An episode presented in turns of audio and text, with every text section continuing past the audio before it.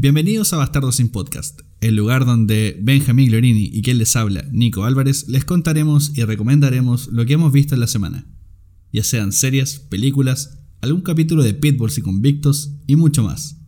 Así que junta tu droga sucia porque aquí comienza Bastardos sin Podcast.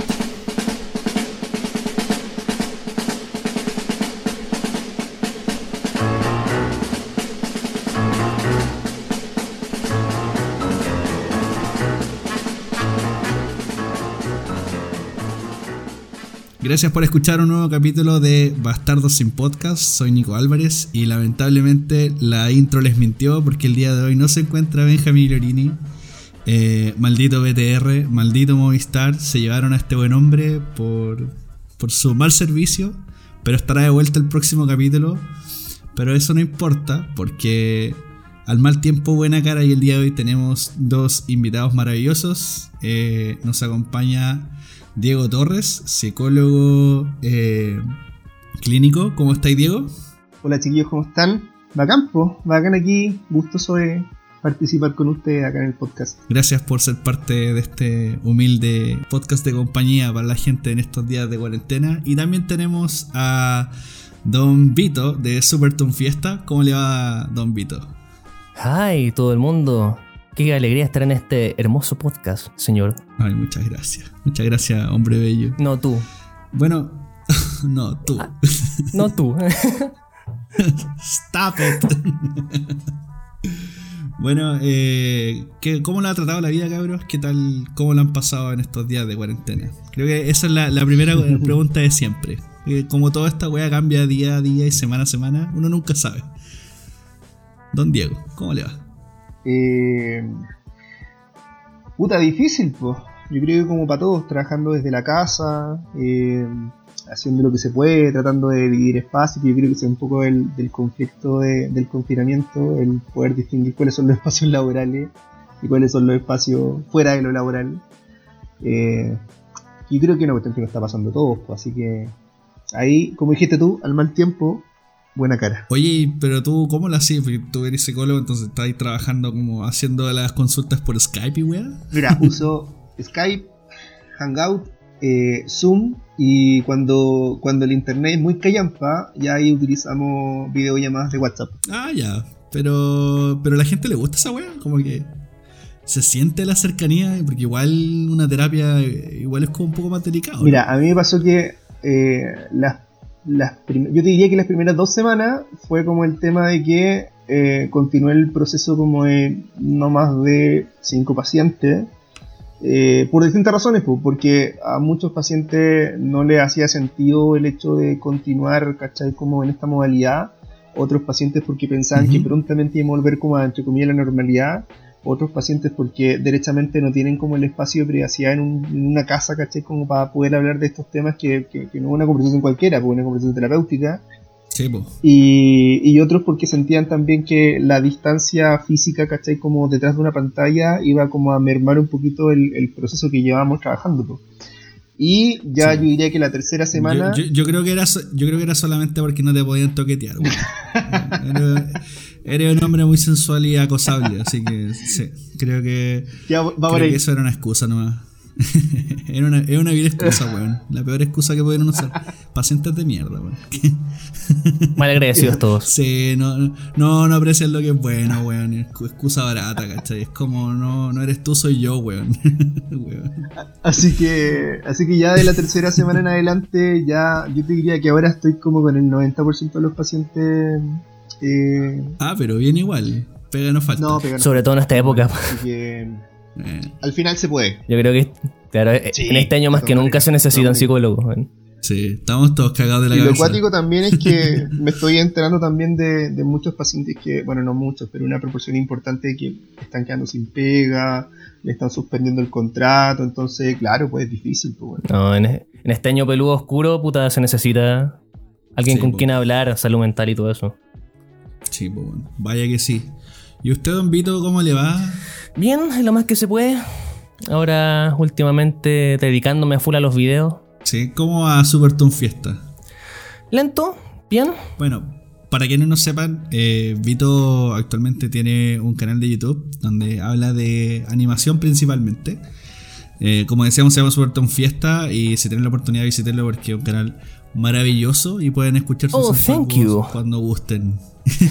Y ahora, claro, como soy uno de los tantos que sufrió eh, el- por, el, por el desempleo, fucking virus, eh, ahora tomé la oportunidad de dedicarme al canal a full y, a- y hacer un poco de dinero vil de YouTube. Por fin cumplir con el cuarto capítulo de Conan. Sí, salió, salió hace poco. sí, sí, lo vi. Caché que era uno de los videos que más te pedían, weón. ah, sí, el, el- el resumen de Conan. Pero- es que, weón, yo creo que creo que es un community service lo que estáis haciendo, weón, porque de verdad ver Conan entera sería... No, un dolor de culo, Conan. No, weón. No, un dolor terrible. de culo, hasta a mí. Yo simplemente dije, qué, qué, buena, qué buena idea empezar a ver, a ver si la serie es buena. Y encontré oro. Y dije, ya voy a hacer un, un resumen. Sí, no soy- weón, mucho mejor. No soy mucho de los resúmenes, no soy muy fan de los resúmenes. Porque ahora está de moda con- por canales como Te lo resumo así nomás, que es muy famoso. Eh, y no los Igual culpo. En real- de hecho, un- son servicios comunitarios lo que estos canales hacen. Y dije, ¿por qué no hacer uno de, de Conan? Pues si es tan larga la serie y es tan dispersa, ¿por qué no irse directo con lo que. con, con la, con la historia y la más interesante? ¿Cachai? Que de hecho fue una pregunta existencial, porque en el principio del video eh, pongo un dibujo sentado en el baño y reflexionando. Oye, si la serie es tan larga, ¿por qué nunca el weón atrapa a los weones que lo achicó? Sí, pues puta. Eh, eso te plantea la mucho la- la serie tiene 20 partiendo con la primera. La serie tiene 23 años y cómo mierda el weón todavía no atrapa a los weones que lo achicaron. Y realmente la historia es un sci-fi, digo, un, un thriller terrible brígido. Es, bu- es buena serie. Pero O sea, si le, si le quitáis todo el relleno. es muy, mucho relleno, weón. O sea, si pensaban que Naruto tiene relleno, weón, Weón. como anime, no, esta mierda. Es- Literalmente hay capítulos que son relleno, pero la escena post crédito hay una weá que te conecta con el siguiente. con el storyline. La, la Bill Marvel, weón. Sí, weón. Te hace la Beer Marvel. Oye, pero ¿de- ¿cuánto tiempo lleva en emisión Conan, weón? Eh, desde el 96. Wow, weón. No, demasiado. Váyanse un rato. No, mucho. Váyanse un rato a la chucha, no. Es que ya es como icono cultural pues, de Japón. Sí, de hecho hay un pueblo que se, llama, Se llama que Conan. se llama Conan. que, se llama, que de hecho Conan O'Brien fue a visitarlo. O Es como, el- es como el sábado gigante, ¿no? oh, Claro. Podríamos hacer un pueblo en Chile que se llama Mario Kreuzberger o Don Francisco. El pueblo Condorito. pueblo de puros No, si intentó hacer esa wea. El pueblo Luciano Bello. oh, puta Felipito, weón. Ya empezamos con temas tristes, weón, por la cresta. Todo es triste, ¿no? De hecho, puta, va un poco de la mano con la serie. se preguntarán por qué los chiquillos son parte del capítulo de hoy. Y bueno, el motivo es súper simple. El día de hoy vamos a hablar de, probablemente ya lo vieron en el título, eh, de The Midnight Gospel.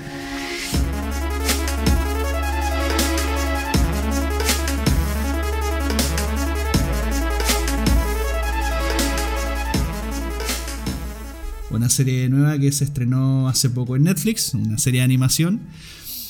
Y que si tenemos que definirla de alguna forma, yo diría que es una experiencia más que una serie. Eh, ¿Qué les pareció, cabro, de Midnight Gospel? ¡Wow! Y el guiño. No, ¡Wow!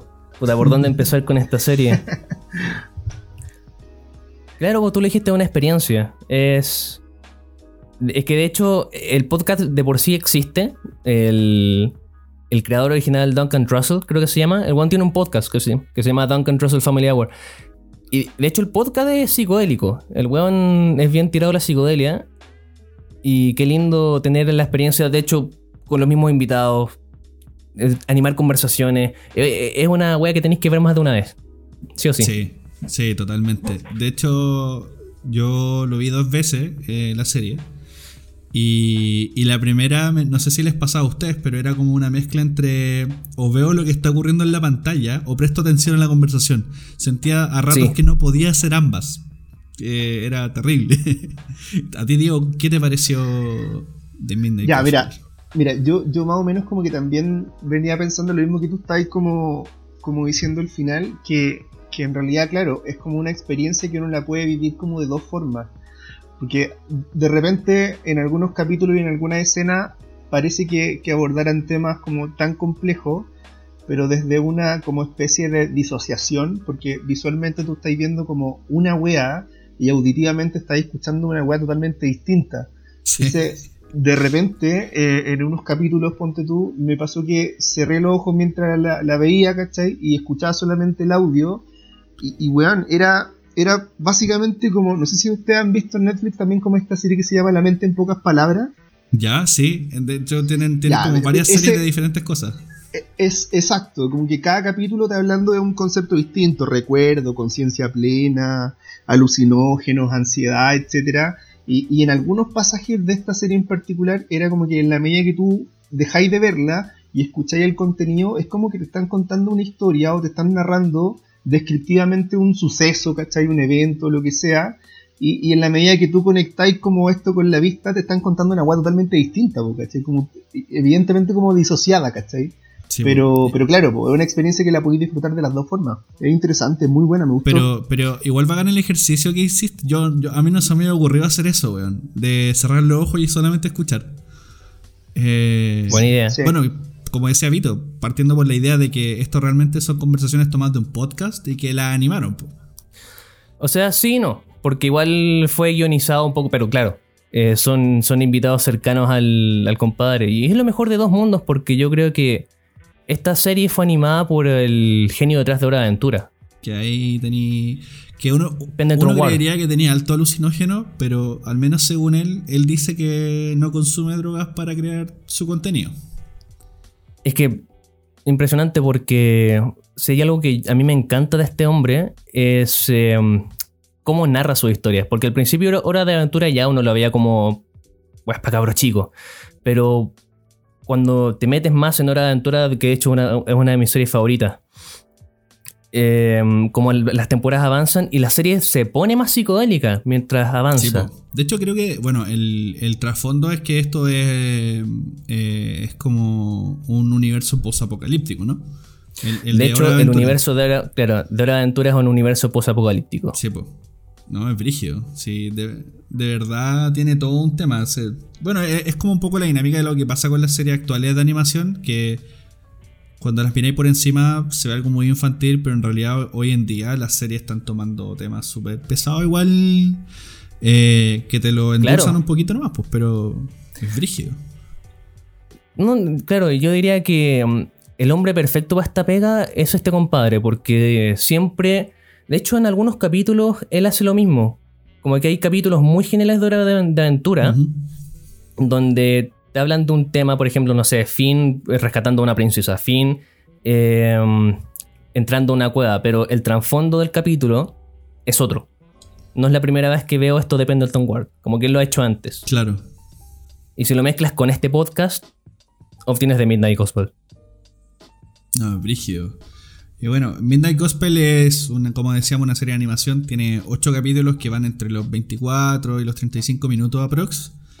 Y, nada, la, la idea de esto es que vamos siguiendo al protagonista que es Clancy, que es un ser que vive como en, como en una dimensión muy extraña, también siguiendo de la mano muy psicodélica, y que, y que se compra mm, un transportador de dimensiones. ¿Cómo se llama la máquina que se compra? se me olvidó. No me hace el nombre, pero es precisamente para eso. Como es un simulador virtual que te lleva a dimensiones, Que lleva diferentes mundos. que crea el mismo computador. Claro. Claro. Entonces, en esos mundos, él lo que hace es como un Spacecast, que es como un podcast espacial donde despliega un montón de cámaras y visita lugares y entrevista gente. Y ahí es donde meten estas conversaciones. Y las conversaciones van desde el consumo de drogas, desde cómo enfrentar la muerte, la meditación, el budismo, etc.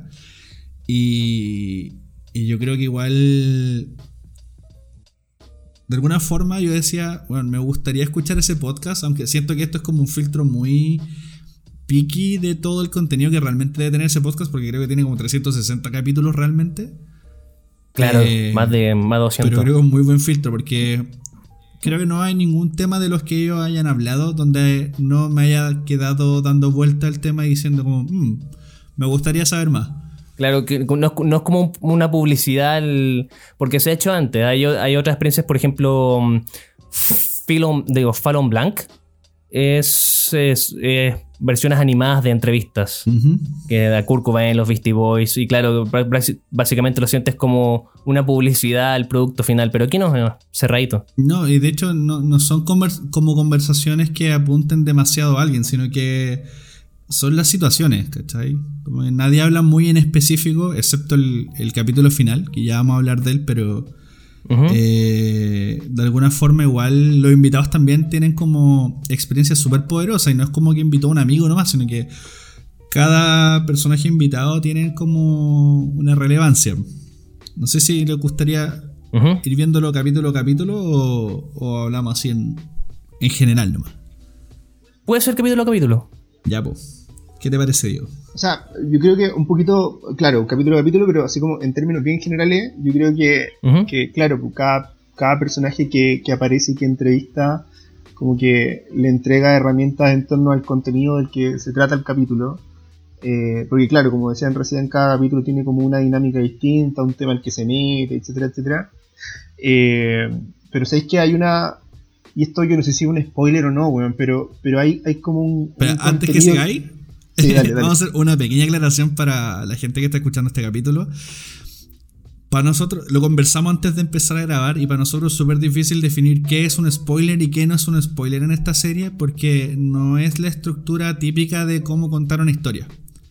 Por lo que les decíamos de que son conversaciones que son inconexas entre sí en lo que relatan los personajes.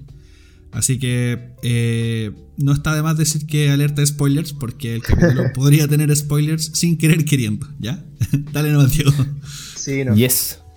Sí, eh, que, que una de las cuestiones que, que es súper transversal en toda, la, en toda la serie y en todos los capítulos, yo diría que incluso hasta en el último capítulo, es que el personaje principal se va encontrando con distintos, distintos otros personajes que le van, que van entrando en distintos temas, pero que la, la relevancia es que todos los personajes, no sé si se dieron cuenta, pero son todos muy buenos escuchando eh, al personaje principal, Sí. porque el, el personaje principal claro, eh, él quería hacer un podcast, ¿cachai? Como una entrevista, etcétera, etcétera, pero, pero detrás de, de ese podcast hay como un sustrato, ¿cachai? Como, hay como otro contenido del que está buscando, ¿cachai? Que eso yo creo que lo vamos a ir revisando también juntos, pero, pero una de las características de todos los personajes que aparecen es que son muy buenos oyentes, ¿cachai? Lo escuchan bastante bien, eh, una comunicación bastante efectiva, son como súper asertivos, ¿cachai? Que, que es como una cualidad y una característica súper valiosa de la serie. Sí, sí. Estoy totalmente de acuerdo. De hecho, siento que, independiente que no es mucho el desarrollo del personaje, pero que. Pero lo poco que hay de desarrollo del personaje de Clancy, eh, cada uno de los entrevistados le deja algo. Sí.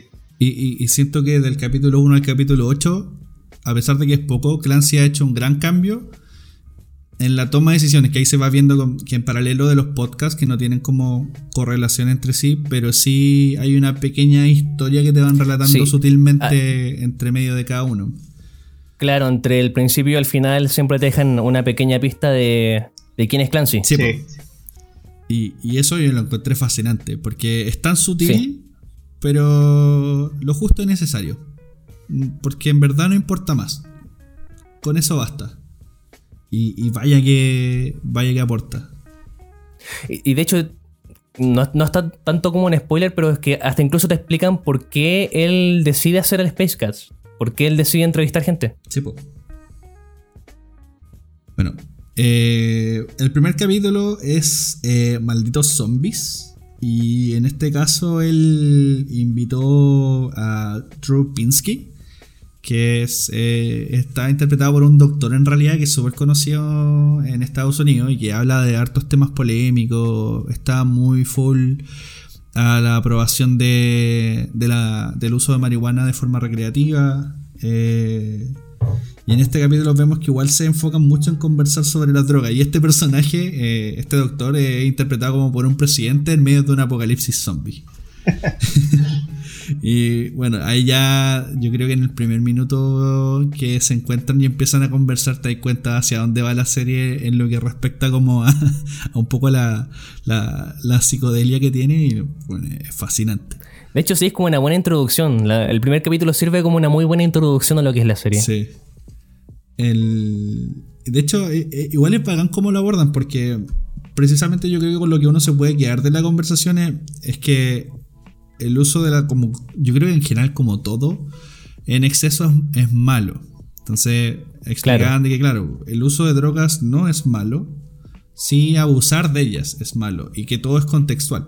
O sea, en el contexto en el que tú consumas la droga, en la situación en la que la consumas, eh, va a ser bueno o malo según, no sé. De, hecho, eh, hay una, frase que, que bueno, no cae en spoiler porque, porque es como mucho más general, pero, pero dice en algún momento eh, quien, hace el personaje del presidente que es no hay drogas malas, sino malas circunstancias. Y, y eso es muy decidor, es muy decidor en torno a las drogas. Bueno, es palollo. De hecho, sí. yo, yo, creo, yo creo que quienes trabajan en, temáticas de adicción, yo creo que, que, siempre ha sido uno de los focos desde el que se aborda la temática de la adicción, porque finalmente la, droga es el contexto para desarrollar, no sé, un síntoma, ponte tú. Eh, detrás de, no sé, por ejemplo, eh, una proporción de personas alcohólicas, siempre hay detrás un sustrato de, no sé, depresión en algunos casos, ¿cachai? Por lo tanto, eh, el tema no es la droga, ¿cachai? El tema son las circunstancias por las cuales yo llego a esto, que va a ser como el medio, ¿cachai? El contexto. Sí, pues. Como el empujoncito, por decirlo de alguna forma. Todo el rato.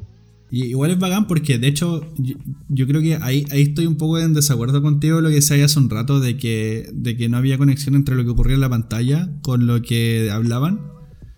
Eh, y creo que yo también lo dije, pero ahora estoy en desacuerdo conmigo mismo. porque claro. había olvidado este detalle. Nada, que mm, eh, en este capítulo en particular había leído que sí tenía o sí podía, que era una interpretación en realidad, ¿cachai? No, esto no, no es algo definitivo que haya dicho el autor, sino que eh, hay alguien que lo interpretó como que eh, los zombies eran como la visión borda de alguien drogadicto, como, ah, mira los marihuaneros de la esquina, calla. Eh, y tu mamá te pega un guate, ¿cachai? No hable con ellos, mijito, ellos son marihuanos y, y, y weas, ¿cachai? El típico prejuicio del, adicto. Y, y, en verdad era un weón piola fumándose su pitito, pero bueno, le daban color con que, oh, es que es drogadicto, ¿no? Después de esas drogas vienen drogas más duras y va a querer jale y la weá. Oye, ¿sabes qué? Eh, también estoy en desacuerdo conmigo. y, creo que si lo. Ya, esto es un spoiler, pero. No, pero eh, dejemos de decir spoilers. Ya avisamos que si esto podía tener spoiler, así que. Sí. Sí, claro. Em, y de hecho, si lo pensamos de esa forma, cuando al final Clancy y su entrevistado se convierten en zombies, se dan cuenta como, oye, esto no está tan mal. Sí, pues, a eso iba, pues, ¿cachai? Claro. De que precisamente la visión era, oye, estos weones son zombies, nos quieren matar, pero es la perspectiva que uno tiene como de, en unos inicios de distanciamiento al drogadicto. O, más que al drogadicto en realidad, a la, persona que consume drogas nomás, ¿cachai? Porque no, por consumir drogas no necesariamente era un adicto. Claro, de hecho. Eh, si, fuera por eso. sí, pues, o sea, técnicamente yo creo una parte importante de nuestra dieta está... Tiene droga incluida, pues, weón. El café, el té, weón. Ah, claro. El alcohol, weón. Qué sé yo. Pero más allá de eso, entonces claro, como decís tú, después ya eh, se convierten en zombies y es como la analogía de, oye, en verdad ellos están súper felices, ¿cachai? Y no le están haciendo, comillas, daño a nadie. Ahora, es como la demonización del tema. Es como una perspectiva, claro, porque obviamente hay un lado malo en todo esto. Sí, pues. El exceso. Exacto. Y después de eso viene... Mm. Eh, eh, medita como Cristo, que sería el capítulo 2. Y ese capítulo, puta, igual es, es fuerte en ambos sentidos, entre lo que se conversa y entre lo, que, lo que estáis viendo en pantalla, que es derechamente un matadero. Sí, totalmente. Sí, sí, de hecho un capítulo, si lo pensáis, crudo. no es happy, al contrario. Sí, pues. Bueno, y en este capítulo invitaron a, a una escritora que se llama Anne Lamott o algo así. Perdón si me equivoco con el nombre. It's okay. Y nada, pues esta escritora igual se ha dedicado mucho a escribir sobre la meditación, a escribir sobre eh, los procesos de luto, ¿cachai? Y de cómo precisamente eh, la creatividad eh, puede ser ayudada gracias a vivir etapas dolorosas, ¿cachai? Que, que no significa que te van a, van a evitar que sigas creando, ¿cachai? Como algo así. Y es precisamente lo que aborda la conversación, pues, que igual creo que Hannah Gatsby también lo dice en uno en, su stand-up comedy, no sé si lo han visto, está en Netflix, que se llama eh, Nanette. Oh, es una obra de maestro esa weá. Claro, pues. y ahí hay como, hay como que esas dos opiniones discrepan un poco porque ella dice que uno sí puede crear en base al dolor, que no está mal, ¿cachai? Como de tomarlo mal y convertirlo en algo bueno. Pero al mismo tiempo yo lo miraba como de la perspectiva de, de Hannah Gatsby, de, pero no es necesario, ¿cachai? O sea, si tú sentís que... Mm, como que de alguna forma ella le preguntaban después de un show, oye, pero tú deberías ser súper creativa porque, porque sufrís caleta, como que usa ese dolor. Y en mm. verdad ella decía, no, pues weón, ¿por qué, ¿por qué debería yo usar mi dolor en propósito de, de crear, ¿cachai? ¿Por qué no puedo crear siendo feliz, ¿cachai? ¿Por qué la gente tiene esa perspectiva de que todos los artistas tienen que ser infelices, ¿cachai? y era como apuntado para eso, ¿cachai? Y me hizo mucho sentido porque era, sí, pues, bueno, ¿por qué, por qué se subentiende que alguien debe sufrir en pro de, del placer de otros, ¿cachai? Puede ser, es que igual lo veo como un poco circunstancial eso, porque yo creo que la, el contexto de esta, no sé si escritora o comediante, comediante como tal, la de Nanette, pero tiene un contexto único ella. Igual que, igual es brigio. Y claro, obviamente uno debería con una experiencia así de brígida debería, uh, no sé, sacar, escribir mansos libros. Pero si lo vemos a menor escala es normal, claro, el típico artista, no sé, de una ruptura amorosa puede sacar una canción o un poema. Sí, Es como no existe... Mm, no, no, existe mismo peso de una canción feliz de amor que una canción triste, por ejemplo. Es que va en la identificación, po. claro. Va, en, ponerte en el lugar del otro, ¿cachai? Como, como viene desde la misma emoción. Exacto. Pero... Yo, creo que, también un poco. Eh, a ver, yo probablemente hablo un poco de, desde mi experiencia, quizás, pero, pero más allá de pensar en, el, tono del artista, ¿cachai? Eh, del área que sea, yo tengo la, la idea de que desde el dolor eh, desde en algunos casos el sufrimiento y no entendiéndolo como, como por ejemplo la pérdida de algún familiar, sino que desde la misma experiencia de la vida que uno va teniendo, eh, uno va, va también creando, ¿cachai? Y en el sentido de, en el sentido más simbólico de que vais creando tus experiencias y vais creando también como tu forma de desenvolverte en la vida, ¿cachai? Por lo tanto, más allá de, insisto, como el hecho del artista, eh, desde el dolor somos todos quienes, quienes creamos desde, desde lo que pensamos hasta lo que sentimos que somos también, ¿cachai? Yo creo que la serie un poco te va mostrando eso. Y yo creo que ahí, eh, insisto con esto, que, cada capítulo aparece como con un tema, pero tiene un sustrato que es otro tema mayor.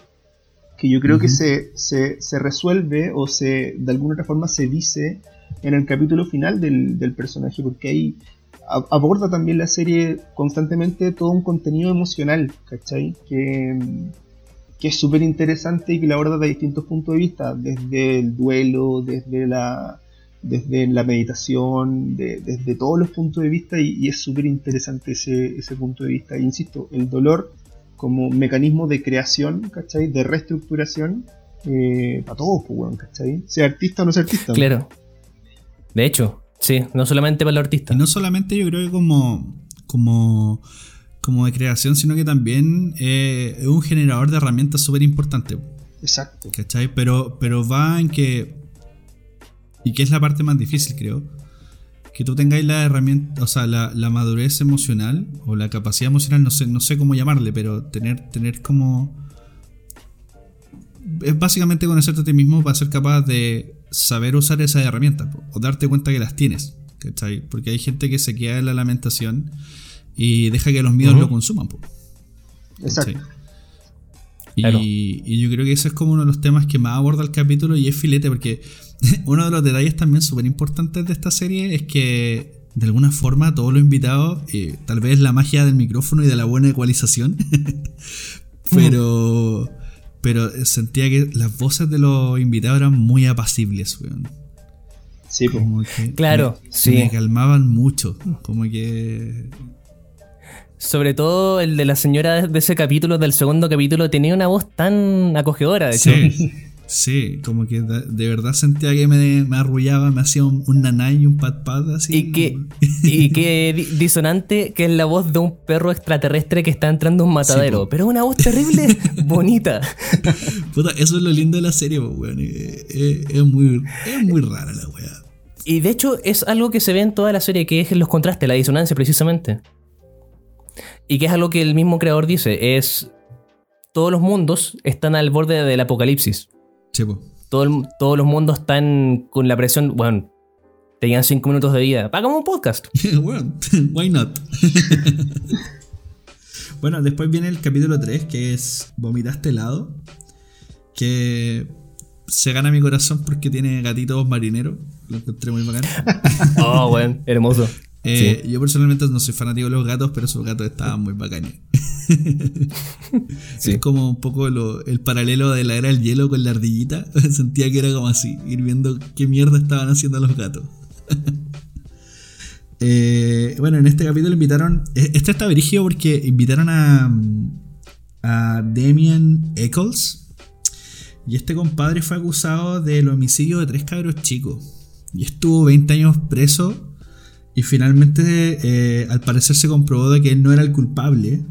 Oh, y el caso, el caso lo, pueden, lo pueden encontrar como West Memphis Tree, como lo- lo- los tres de West Memphis. Si es que les interesa eh, saber más sobre este caso. Claro, el invitado más frigio que... ¿Qué pasó? Bueno, eh, él habla mucho de la magia.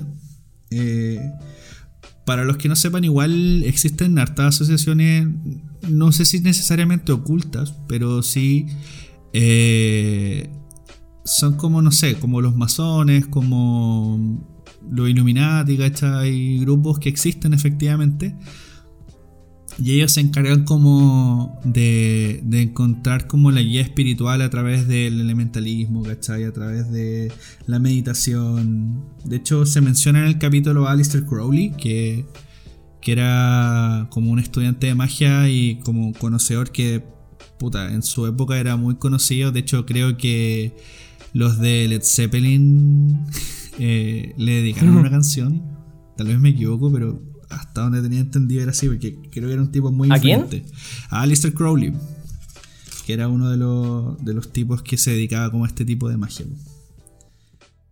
¿No, será la de Ozzy Osbourne, Mr. Crowley? Esa, Eh, no también, era. También sí, es. correcto. Ozzy Osbourne. Mr. Crowley. Pero- Mr. Crowley. tin, tin, Ya, tin, tin. precisamente, esa. Yo me- había confundido. Lo que pasa es que hay una historia similar, pero como con una.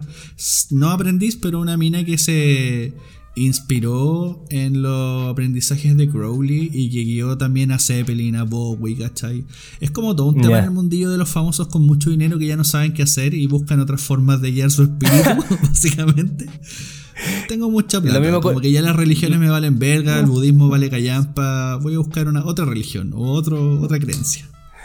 Claro, lo mismo con los Beatles que se fueron con este maestro culeado. Sí, que, po, weón, ah, hicieron, hi- hicieron canciones terribles psicodélicas. Mira, claro, y ahí tenéis como harto nivel creativo, pero yo creo que además debe haber alguien atrás así como cachín, weón, cortando billetes. De hecho, es que se hizo súper famoso ese, eso, esa weá. Sí, Pero si, si también lo, lo, lo, lo piensan, ¿cachai? Como que finalmente cada capítulo, eh, principalmente los primeros siete, eh, en cada capítulo eh, a mí me dio la sensación de que, de que él estaba buscando, mediante estas entrevistas, estas personas significativas, que cada persona significativa le mostraba como una forma de llegar a un lugar, ¿cachai? sí, po. Eh, y finalmente, mi interpretación, que es lo que también le dice la mamá, eh, es que parece que los caminos que él estaba tomando para llegar a una determinada respuesta eh, no le estaban sirviendo mucho porque, porque de alguna forma lo que él estaba buscando era cómo no conectarme con lo que me duele, ¿cachai? Eh, Eh, estaba escapando. eh, Exacto, ¿cachai? That's en el fondo, cada, cada personaje le mostraba una forma de llegar a un lado pero a mi impresión, como que ninguna de esas eh, lo hacía llegar al lugar, ¿cachai? Eh, estaba la falsa creencia de que, ah, mira, me iluminé, ¿cachai? Estoy, estoy listo. Eh, pero insisto, no fue hasta el final que, que, ahí yo creo que se demuestra como este proceso de crecimiento, de transición, ¿cachai? Donde logra llegar a, a, sentir lo que no quería sentir. Y ahí cuando yo hago el link con, el, con que esta serie es una serie súper emocional, ¿cachai? Pese a que le da estos tintes como espirituales, en realidad espiritualidad y emocionalidad o afecto son cuestiones que van súper de la mano. Es que al final todos necesitamos algo en que creer, ¿cachai? Y siempre vamos a buscar soluciones, aunque no sean las correctas, pero eh, no sé si es la desesperación, pero sí el miedo a lo desconocido y al encontrarnos en situaciones que no manejamos, perder la sensación de control, yo creo que uno de los grandes temores de la humanidad, weón. Sí. Y es precisamente eso es lo que a grandes rasgos aborda la serie, precisamente, el no tener control. Y no, y no podría salir en mejor año esta serie. Bueno, paloyo. no, no podría salir en mejor momento. De hecho, bueno, me, eso conecta un poco con el con el capítulo 4, que es ordeñar un cuervito. y que, nada, pues encontramos a, al protagonista que acompaña en una travesía a una asesina y su flor que cura a las personas. Y en este capítulo, oh, eh, creo que lo enlazo un poco con. También hace poco vi la serie Afterlife, la segunda temporada. Increíble, weón. La serie de Ricky Gervais, para quienes no lo conocen fue el que hace poco en los Globos de Oro mandó a la chucha a todos los artistas de Hollywood, básicamente. Pero también es más conocido por ser el, creador original de, The Office, entre muchos otros contenidos. Y... Pregunta, ¿está en, Netflix? Sí, está en Netflix. Eh, Afterlife eh, es una serie que trata sobre un tipo que trabaja en un pueblito muy de mierda, en un diario local muy de mierda eh, que es, mucho lo que es mucho lo que le gusta hacer a, igual a Ricky Gervais, que es como tomar contextos muy random, muy, muy cotidianos, y, mete una cámara para saber de los personajes. Que de, hecho es de ahí donde nace The Office, de, esa idea un poco. Y aquí interpreta a un personaje que, que, como les decía, trabaja en un diario, qué sé yo, y, y se le muere la señora de cáncer.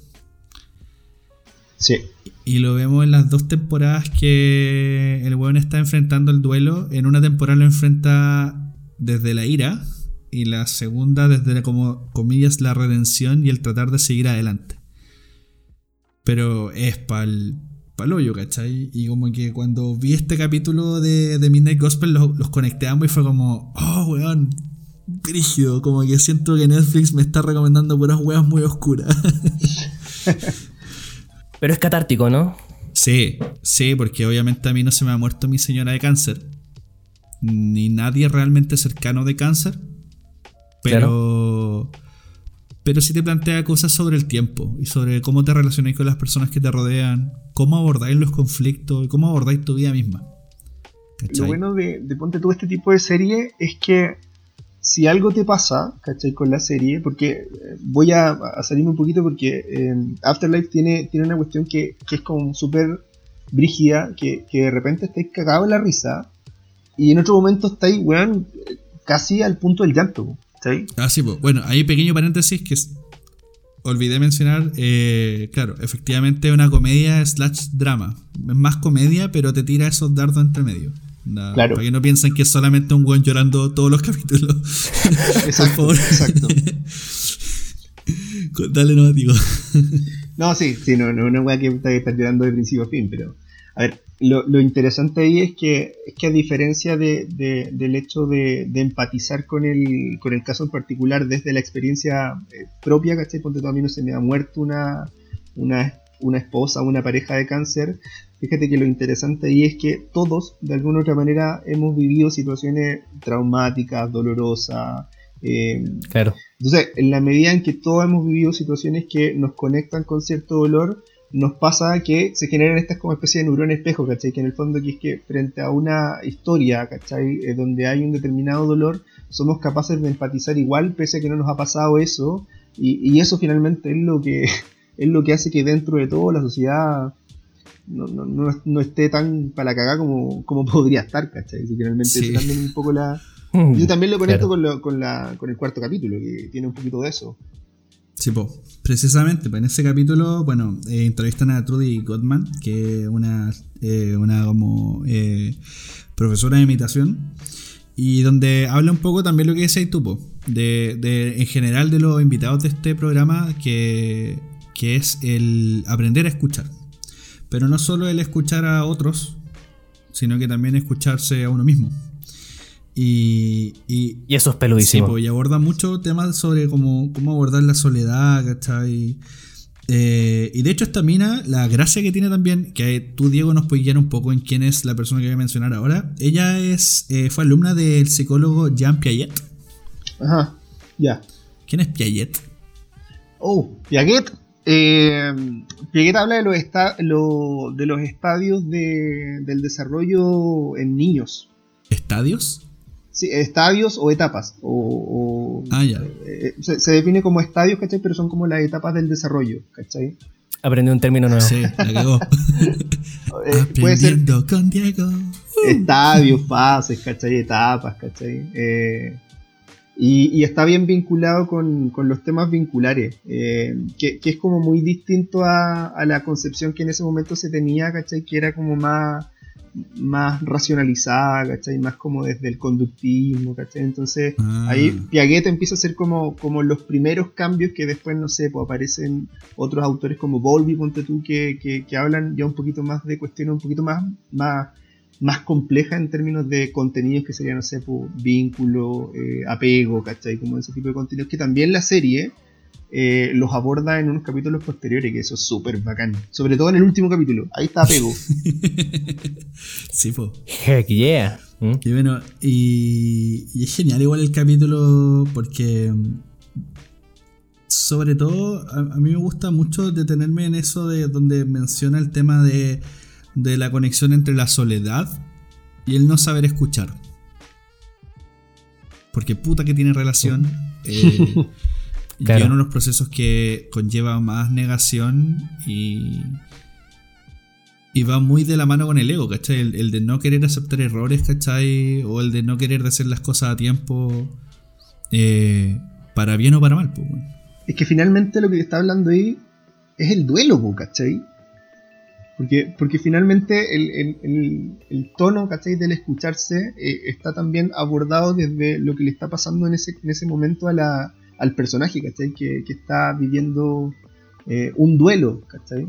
Y, lo, que te, lo que te va mostrando ahí es que a diferencia de lo que uno cree, ¿cachai? Porque uno al tiro se imagina, no sé, ponte tú desde mi experiencia cuando he trabajado con pacientes que se le ha muerto a alguien, ponte tú, es como inmediatamente cuando te preguntan así, ya, ¿y esto cuánto dura? Porque desde la lógica uno, uno puede leer, ¿cachai? Que el duelo, no sé, pues dura un año, ponte tú, ¿cachai? Dos años, ¿cachai? Y uno cree que, uno va cumpliendo la fase y, lo pasaste y listo, ¿cachai? Como que lo superaste. Pero en realidad de repente uno puede estar en la fase de la ira, ¿cachai? Y después pasar, no sé, weón, a la fase eh, más de más contemplativa, ¿cachai? Y después pegarte una vuelta, ¿cachai? De nuevo a la ira, ¿cachai? En realidad no es una cuestión lineal, ¿cachai?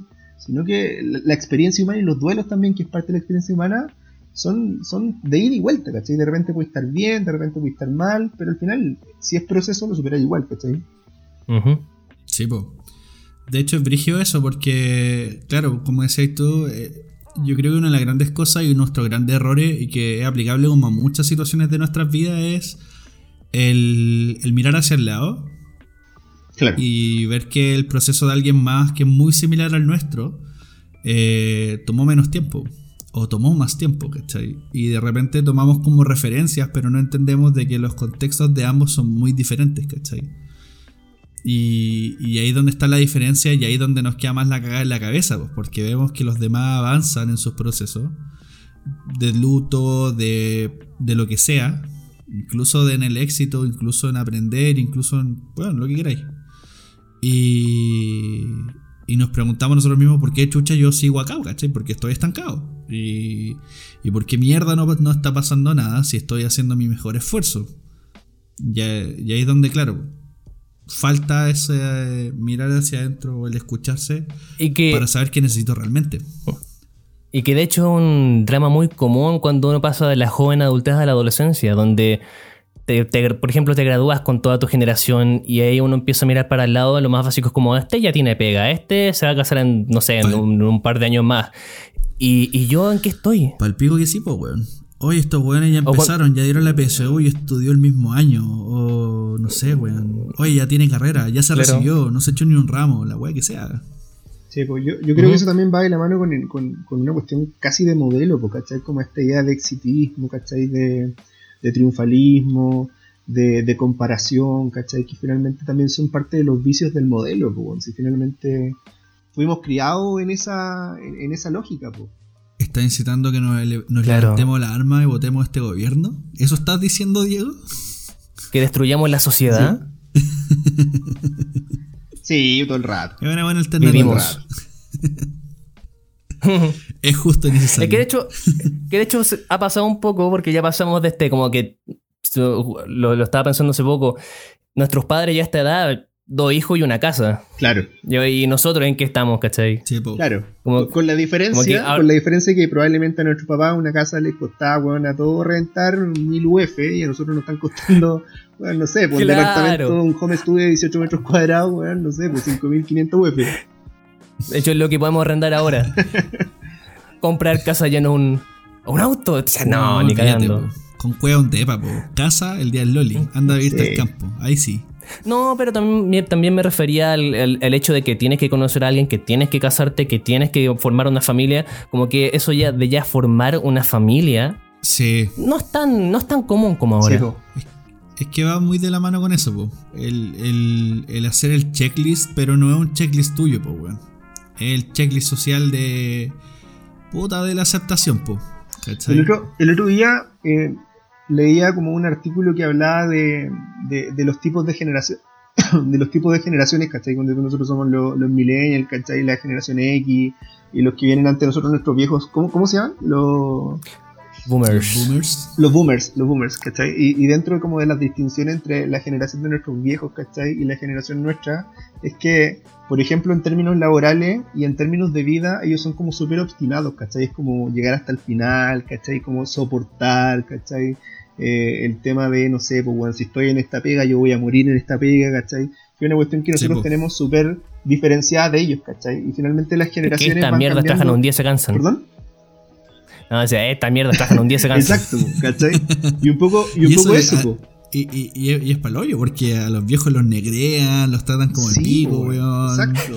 Se los recagan y, y no reclaman, po. Y tú vas y les decís, yo, yo por ejemplo lo veía con mi viejo, ¿cachai? Anda como que un día tenía una situación eh, laboral compleja eh, por, por unas injusticias que estaban ocurriendo en su trabajo y, y decía, pero weón, anda en la inspección del trabajo, ¿cachai?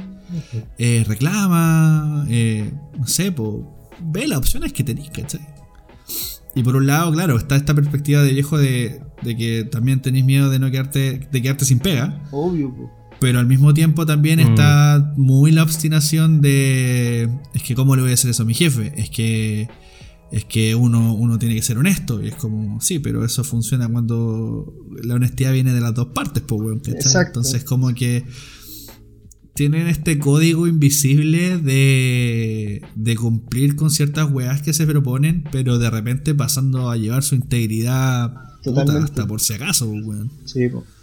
totalmente. De hecho, de hecho ese es un poquito como el, el, el rol sociabilizador, ¿cachai? De, del contenido, pues, ¿cachai? O sea, desde la obstinación hasta, hasta, como dijiste tú recién, el pasar por alto de repente incluso, no sé, pues, weón, estamos hablando de, de, de la salud, ponte tú, la salud mental, ¿cachai? Entonces, Sí, po. es algo que satisfactoriamente como, como generación tenemos como un poquito más, más trabajado, pero eso no significa que también nosotros tengamos otros temas que... No significa que tengamos la razón tampoco del todo. No, pues de todas maneras. Claro. Ponte tú, nosotros como generación tenemos como todo este tema de la inmediatez, ¿cachai? Como que, como que tampoco nos cuesta un poquito Sí. esperar a procesos, ¿cachai? Somos, somos muy esclavos de esa wea. Llega a ambos extremos, a una generación que dice que no, la depresión no existe, no, ¿cómo se te ocurre? Y a otro extremo donde, puta, por cualquier weá uno dice, ay, tengo depresión, ¿cachai? Ajá. Dos extremos que no son sanos. Sí. Soy bipolar. Weón, hubo una época, no sé si actualmente la gente más joven lo usa. Por suerte hay gente de mi círculo, tampoco, por eso no hablo por personas de mi edad, porque no lo sé. Pero recuerdo una época cuando estaba en la U que mucha, yo creo que mucha gente usaba ese término. Cualquier wea, no, es que soy bipolar. Algunos como talla, otros de verdad siendo muy serios, ¿cachai? Oh, Como, weón, sí. De verdad tengo bipolaridad. Y es como, ¿en serio, weón? Como que, como diagnosticada. No, pero es que reacciona así, asa. Ah, tiene emociones. Claro, claro. Y es como que te miraban feo y no te hablaban más. Sí. Pero Que no es muy distinto, que no es muy distinto a, a, no sé, pues incluso puede ser como la generación de nuestros viejos, que, que en algún momento también ah, esto era como un poquito más, más hacia las mujeres, como el hecho de las neuróticas, ¿cachai? Ah, esta es neurótica, o la Sí, pues. loca y todo el tema. Sí. O el típico dicho culiado de "Ah, anda con la regla. Y es como, weón. Oh, la ¿Qué te pasa?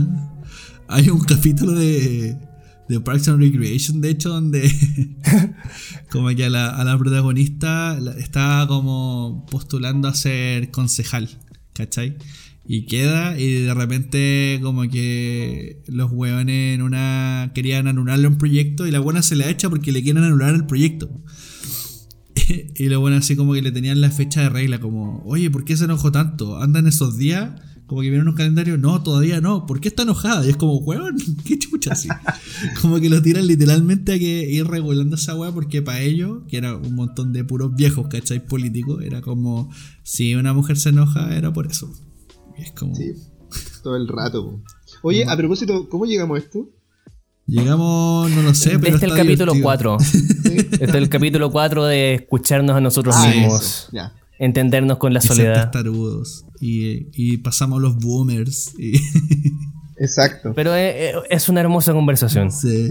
Bueno, ya que estábamos en esa, pasamos al capítulo 5, que saca esas cucharas y donde hablan con Jason Love. Y bueno, él, él eh, estudia el budismo y el capítulo precisamente es muy crudo porque es como un escape de la prisión. Pero a Oh, niveles buenísimo. Buenísimo. Es intenso. es palollo y bueno, habla mucho sobre el ave del alma, ¿cachai? Y que estamos todos conectados de alguna forma, que la vida es una ilusión, que todo es una simulación, ¿cachai? Y que va de la mano mucho en cómo tú abordas las cosas. Y De hecho- no sé si les pasó, pero como que conecta un poco lo de la cárcel y los niveles un poco con el infierno de Dante. Ah, no llegué a esa reflexión tan brígida, perdón.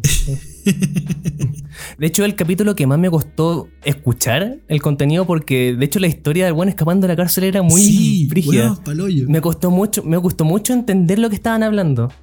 Weón, palollo. Me pasó lo mismo. Como que. Y de verdad quería que escapara y que dejara de tener ir ese weón. Como ya, déjate de pegar a la gente. Cálmate. Oye, pero, pero ¿sabéis que ese capítulo tiene una cuestión súper interesante? Porque en algún momento el, el ave le dice al personaje principal, eh, va a seguir muriendo hasta que lo supere, ¿cachai? Hasta que lo logre resolver. Sí, po. Un chill, un, un chill he figures out. Claro, hasta que se dé cuenta, amigo. Exacto. Y cachai que, a ver, la serie te lo muestra un poquito, no sé, ponte tú desde la meditación, desde, desde el hacerse cargo de sus temas personales, desde la autoescucha, etcétera, etcétera. Pero, pero sabéis que yo diría que, que esa en particular, que es el, el dolor hasta que lo resuelvas, ¿sí? como que suena un poquito duro, pero Sí, sabéis po. que eso un poco es la base también de, de la terapia, po, ¿cachai? Porque tú la Mm. terapia, la terapia no vaya a, a- a conversar o a ver los contenidos bonitos de tu vida, ¿cachai?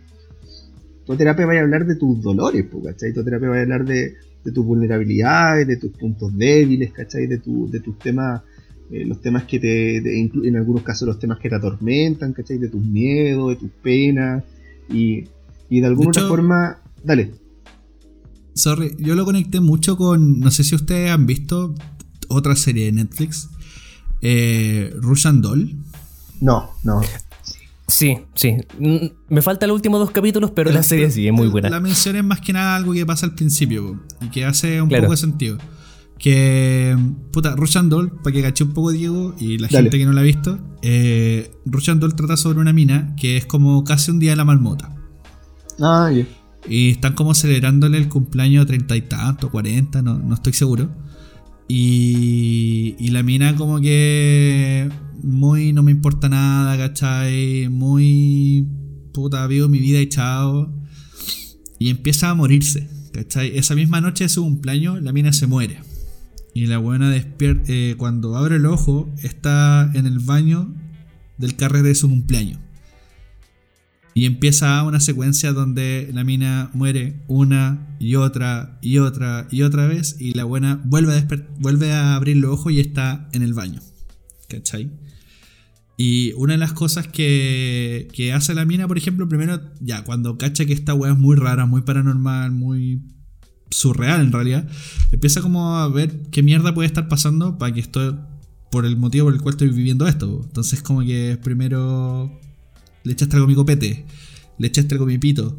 Eh, algo estaba mal en la comida, ¿cachai? O ustedes me están agarrando mal huevo y esto no ha pasado, ¿cachai? O no sé, bueno, como que buscando culpable externo.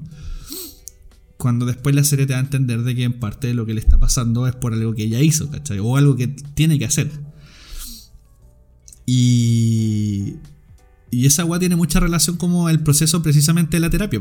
Que cuando uno va a la terapia, eh, o cuando tiene un problema, o, o, y no sabes abordarlo, antes de mirar para adentro, buscáis los culpables externos. No, es que, es que la pega, es que mi papá, es que mi pareja, es que no sé qué chucha, es que este weón que eh, me quitó mi ascenso, ¿cachai? Lo que sea.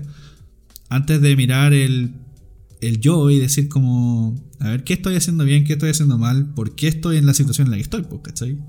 Claro. Y, y como que me hacía mucho sentido lo que decía pues, como de de que efectivamente el, proceso de terapia es así, pues, ¿cachai? Vean, sí, de hecho, es terrible bueno. De hecho, de hecho un poquito lo que, lo que también te muestra la serie, ¿cachai? Como, como esta, esta intención de, buscar estar mejor, ¿cachai? Constantemente, eh, pero con, el principio de minimax, ¿cachai? Como el, máximo beneficio con el mínimo costo, ¿cachai? Y, y en realidad un poquito eso, pues esa es como la base de la terapia, porque cuando, cuando por lo general la gente va a terapia, uno tiene la idea de, de weón, ayúdame a, minimizar, ¿cachai? La sintomatología que tengo, ¿cachai? Sea la sintomatología que hablé, ¿cachai? Ayúdame a, que esto se reduzca, ¿cachai? En el fondo, la, idea es que, no sé, pues, ponte tú una psicoterapia, actúe como, como una píldora de un fármaco, ¿cachai? Es decir, que eh, en la medida que tengo cierto dolor, yo quiero que la píldora como que me ayude a bajar el nivel de dolor y que se, que se vuelva dentro de mis márgenes aceptables, ¿cachai? Eh, cuando, cuando en realidad, vale, eso puede servir, ¿cachai? Yo te doy un medicamento, no sé, ponte tú, y, yo no estoy en contra de los medicamentos, en ningún caso, pero, pero de repente no son la solución, eh, no son la solución para el problema de fondo, sino sí para reducir los síntomas. Por lo tanto, si yo te doy un medicamento para reducir ciertos síntomas, como por ejemplo ansiedad, depresión, lo que sea, puede que funcione, ¿cachai? Pero va a llegar un momento en que yo te voy a retirar el medicamento y la sintomatología se te viene a la mierda de nuevo, ¿cachai? Por lo tanto, la, desde mi experiencia, yo creo que la solución, ¿cachai? Para abordar estos problemas que me están generando cierta sintomatología es que yo empiece a mirar dentro de ese dolor, ¿cachai? Dejar un poco de lado la idea de reducir el síntoma y meterme en el síntoma para entender qué mierda me está pasando, ¿cachai? Y eso, y eso es lo más difícil. Sí, Es el salto más difícil, precisamente. Al final eh, eh, va muy de la mano en que tan poco te conocís, Porque, y también va por, la mano en que lo que estábamos hablando de hacerlo todo rápido. Porque ahí uno se da cuenta que ese es un proceso a veces muy largo. Mm. Yo creo que parte también lo del instantáneo que vivimos y que nos genera que queremos que todo sea ahora ya.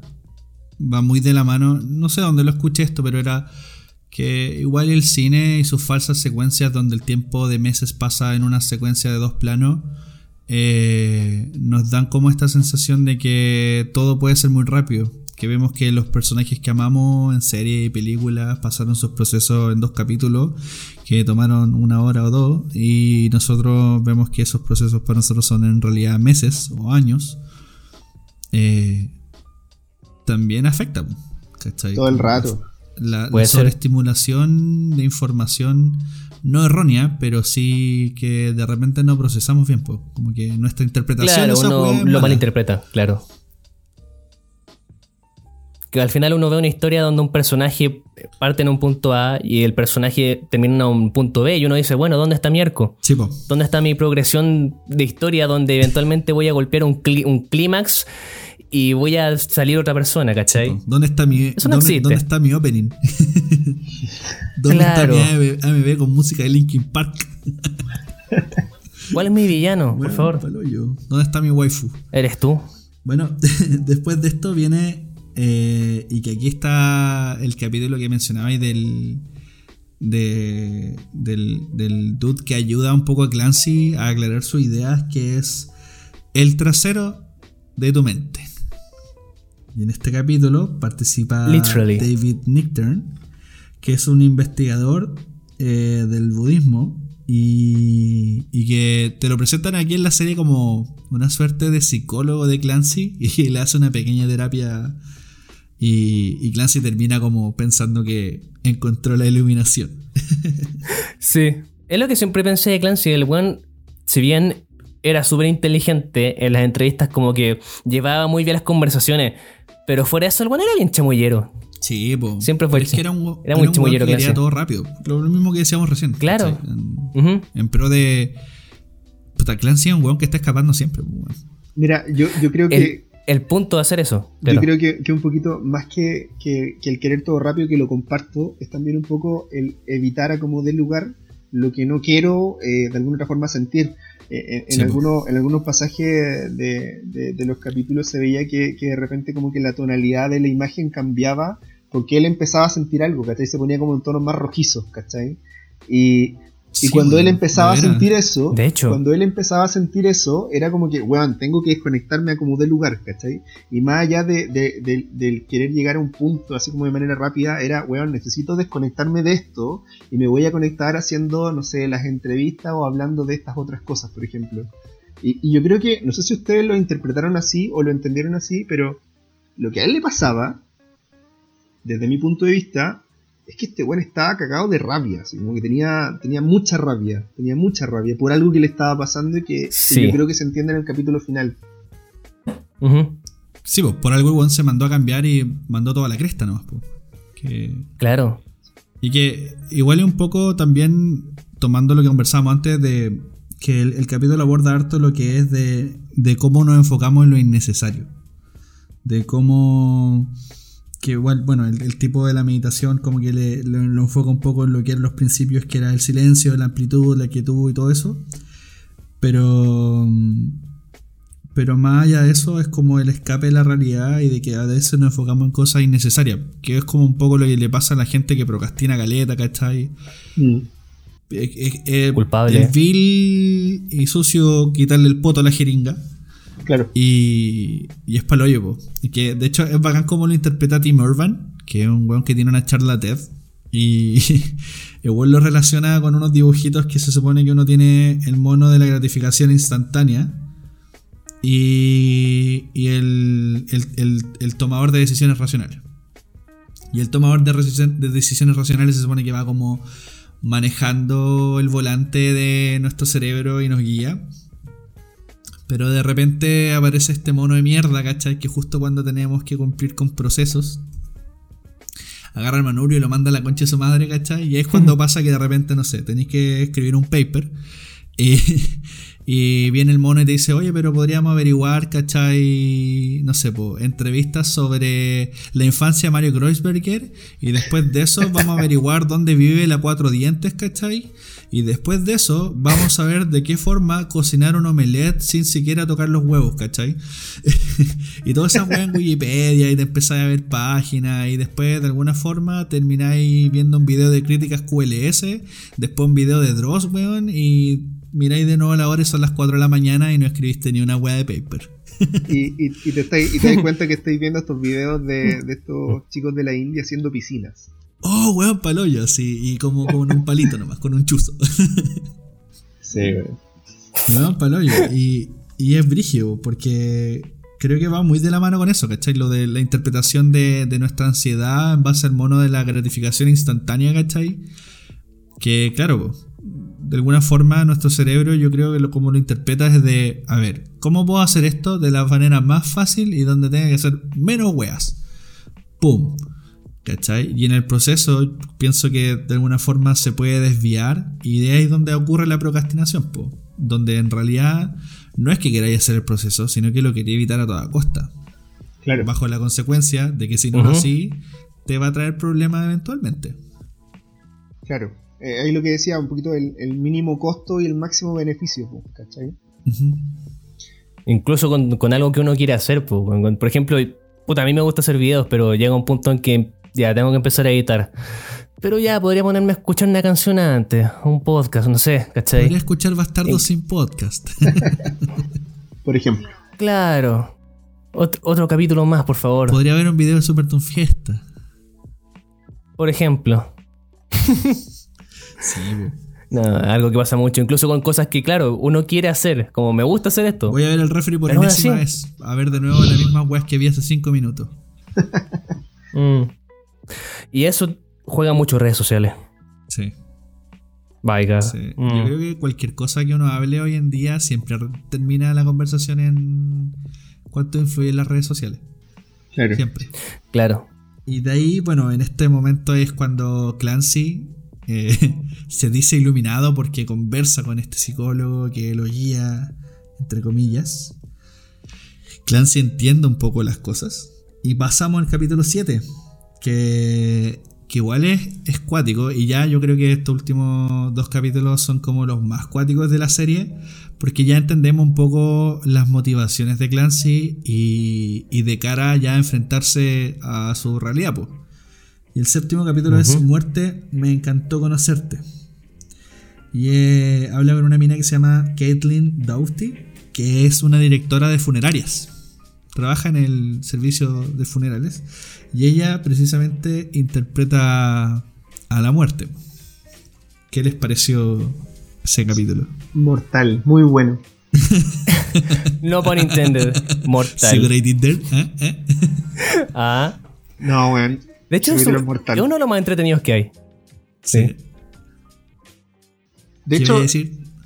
de hecho, un poquito la, la, la, la visión de. Ese capítulo tiene como harta escenas también como bien divertidas, principalmente, no sé, pues cuando, cuando le pide como eh, qué forma parezco, ¿cachai? Eh, Sí. esa, esa escena es muy buena. Como una wea muy amorfa, weón. Ya, ya por defecto la serie es rara, pero.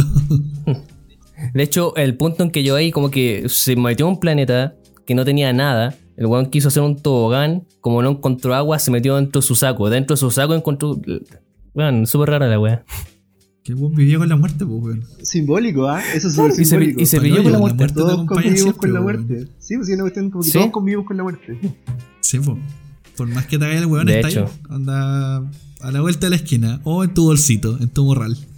De hecho, hay como, hay como de estas visiones como bien que, que, suena como súper catastrófico, pero lo único que seguro que tenemos en la vida es que vamos a morir, ¿cachai? Sí, po. Ujú, Que hay, Exacto. que hay, bueno, el capítulo habla precisamente de eso. Y bueno, aparte que te cuenta un poquito la historia de cómo se llegó a embalsamar a las personas como un rito funerario. Pe- Pero igual es bacán esa wea porque. A ver, yo siempre he creído que las concepciones que tenemos actualmente sean, bueno, como, como todo, por el contexto. Es como el hecho de que te hayan bautizado católico, cristiano, lo que sea, y no budista, ¿cachai? Si es que los budistas se bautizan, no lo sé, tal vez me equivoco. Pero el hecho de que tu credo al nacer sea X, ¿cachai? Que depende Claro. de tu contexto, dónde naciste, ¿cachai? Con quiénes te, te, te rodeas, qué sé yo. po. Y ahí explican un poco el embalsamiento, el- lo del embalsamiento de los cuerpos para que duraran, ¿cachai? Sí. Y de cómo, cómo enfrentamos la muerte, pues, weón. ¿Cachai? Y que tal vez si no hubiera nunca ocurrido esa weá, la muerte la abordaríamos de una forma completamente diferente. De hecho, de hecho es así en, en términos culturales, porque hay otras culturas que la muerte la, la, la identifican y la viven de una forma distinta como, no, sé, pues lo hacemos acá en Occidente, como, como desde el dolor, ¿cachai? Eh, Sí, pues. en otros lados como el paso a otro, a otro, a otro estado, ¿cachai? A otra vida, ¿cachai? Claro. O la interpretación como que se hacía antes de Día de Muertos, ¿cachai? De que en realidad Ah, claro. eh, era un alzamiento algo más divino, ¿cachai? Y que habían diferentes tipos de cielo, por decirlo de alguna forma. eh, según el tipo de muerte, ¿cachai? O lo que hacen en otras culturas, no sé qué país es un país de la India, donde em- embalsaman o momifican al familiar y lo tienen dentro de la casa como por un año. Después del año, Oh, ahí recién sí. como que hacen una celebración y no sé, pues mostraban iban a la casa de una anciana y la anciana ahí, todavía petrificada en, en Dark Tourism. en el dormitorio. Y es frígido. Es Paloyo. Pero Eh, ahí tú cachai que hay una no- forma de ver la muerte. Exacto, exacto. O lo que vemos, por ejemplo, puta, uno que es mi lado más otaku. Uno lo que siempre ve en Japón de que la gente tiene la. No, estoy bañadito en más. no, de que, por ejemplo, en Japón tienen la, la foto del familiar y le hablan, le, le- le dicen buenos días todos los días. O le, o, o le dejan un puchito. O, o, no sé, pues preparan comida, le dejan un platito. Al lado del Oye, pero, pero un poquito sin ir tan lejos, ponte tú, no sé, pues yo creo que también como que está los temas también culturales e intrafamiliares, ponte tú. Por ejemplo, hay una weá que, que yo todavía no, no, no concibo y, y la veo con harto miedo, que es como, ponte tú, estas personas que por decisión personal deciden como cremar al familiar y, y tenerlo en la ánfora en la casa, ¿cachai? Para mí esa es una weá que yo, yo te juro que no, no entiendo, bueno, así como... Yo igual encuentro creepy esa wea. ¿Qué raro, Sí. De hecho, no, yo, puta, sí, es que, mira, yo no, no sé si es legal, pero, por ejemplo, una vez leía que una forma bacán de enterrar a tus muertos era árbol, plantar ¿no? un árbol donde enterrar el cuerpo. Sí.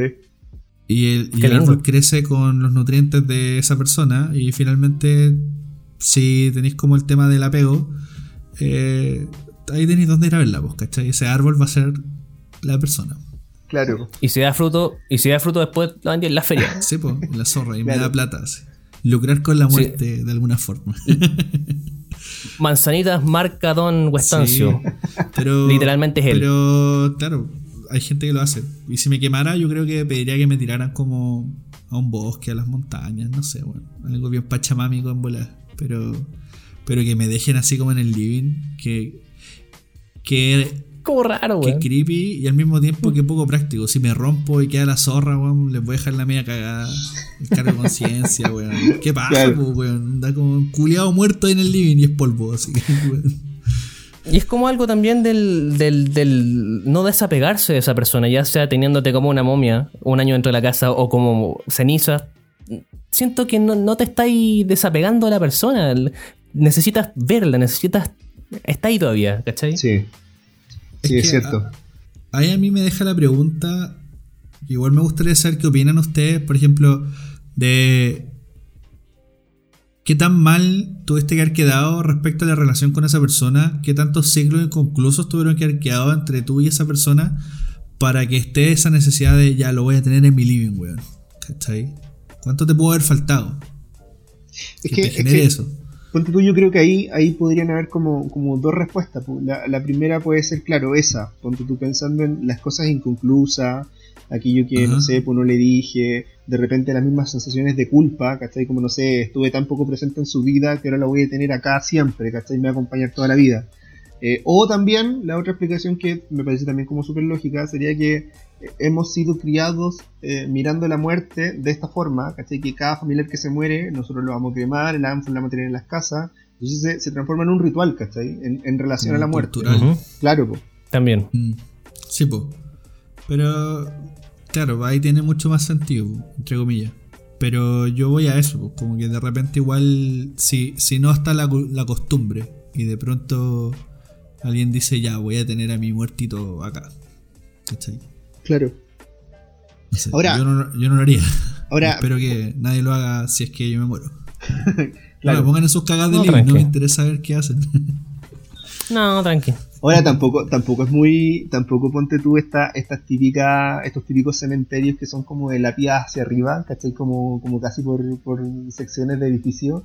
Esa igual es, Oh, sí. igual es, es cuática. es- Son guetos, po, weón. Es que, claro, guetos de muertos, weón. Lo que hay en el cementerio en general. Sí, sí. Sí, Y que, y que claro, no es. ¿Cómo se llama? No está enterrado, está ahí. Pilas y pilas. claro. Es brígido. Y la tarjetita Bueno. que suena. Bueno, igual es como por un tema funcional, yo creo. Funcional y de plata en realidad, porque finalmente la muerte es un negocio. Pero... Pero yo creo que igual si no habría más cementerios que la cresta. Si no, si no hubiese ese for- esa forma de, de, comillas, enterrar a alguien, eh, habría muchos más cementerios también. Po. Oye, ¿y sabéis que un, Ah, dato, claro. un dato anecdótico? La otra vez yo conversaba con una, con una paciente y, y sabéis que me, me contaba que ella compra eh, nichos, ¿cachai? Como en el cementerio, porque así como una propiedad, tú la podéis vender más adelante y eh, van subiendo de precio. Sí. Entonces es, Es como, cierto. claro, es como que te compré una propiedad, porque es una propiedad. Qué ¿cachai? Te compré una propiedad y después más adelante la vendía um, porque la UF sube, ¿cachai? Y no sé, hay más demanda y la podéis vender como más cara. y una weá acuática también. Qué, Pero, qué brígido. pero la podía arrendar. Hasta malvado, weón. Y después, ¿cómo lo sacáis, es la weá. Sí, pues, es que como esa- esa- señor. Esa es la duda, así como que, oye, no ha pagado los últimos tres meses. saque, saque al weón de ahí. weón. Claro. ¿Cómo crees tan así, weón? Qué extraño. Bueno, fosa común, pues, weón, si esa es la weá, pues. Fosa Sí, común. po. qué, qué brígido, weón. No, es, delicado, weón. O sea, mira, en realidad, si te soy súper honesto, a mí me importa re poco, ¿cachai? Donde terminen mis restos, ya después, una vez que hicieron la ceremonia para que todos se queden tranquilos, de ya lo inter- Ujú. le dimos sepultura o lo que sea. Pero después, donde terminen mis restos, no podría importarme menos. Ya, pero te, te vayas Claro. al living entonces, con una ánfora. ¿Y qué, qué patio. Dije recién, no quiero estar en ninguna cagada living. Puta, pero acá No, que no te importa. Ah, esa es tu, tu- tu- tu única condición, a lo que no. me refiero es que como si metieron en una fosa común, al bosque, como ceniza o la weá que sea, Ah. da lo mismo, ¿cachai? Onda, pico. Para los cuervos. ¿cachai? Oye, y, y a propósito no de hay, eso, no hay mucho apego a lo físico una vez que estáis muertos, ¿cachai? Claro. Donen, donen todo, ¿cachai? Y chao. Onda, como que es lo único que importa. Es cultura pavadis. justamente eso, te iba, eso le iba a preguntar, porque también está como el tema de la, de la donación, ¿cachai? De órganos, ponte tú. ¿Qué, qué opinan ustedes de eso? Yo estoy a favor. Sí. Sí, igual. En verdad, yo estoy a favor. sí. Aunque, puta, igual tendría que estar en el momento, por ejemplo, no sé, con mi madre en su lecho de muerte. Y no sé, fallece y a los cinco minutos llegan ya, oye, pues, podemos sacarle el ojo a tu vieja recién muerta, tendría que estar en la situación. Claro. Sí, es verdad. Puta, eh, es que en realidad esa weá yo creo que las tenéis que ver antes. No, no como en el momento, pero. Claro, porque es una decisión hay- personal, pues uno decide. Claro. Es que claro, pues mi, mi mamá, si mi, mi mamá dice que sí, igual. y- o- o- por eso tendría que estar ahí. Claro, sí, pues. Sí. Pero si, es- pero si es decisión de ella, es decisión de ella, Claro. claro. Sáquele el ojo a mi mamá. Sí, es que yo creo que, o, o sea, al menos en mi forma de verlo, pero yo siento que ya una vez que la persona se murió, como que ya no es la persona, ¿cachai? Claro. Porque en verdad eh, igual es como irse un poco más en la volada, pero pero es como que el cariño por esa persona trasciende más allá de lo físico, ¿cachai? Esa persona podría quedarse como un torso nomás porque le cortaron las piernas, los brazos, weón, y la vaya a seguir queriendo igual, ¿cachai? Claro. Entonces, Claro. que en verdad, ya después de muerta, eh, te digan como, oye, le vamos a sacar el ojo. ¿cachai? Puta, dale. Mientras, mira, Igual- mientras weón que venga a pedírmelo no me lo diga de una forma bruta, weón, y devastadora, bien, pues, ¿cachai? Pero también Sí. va en un tacto de.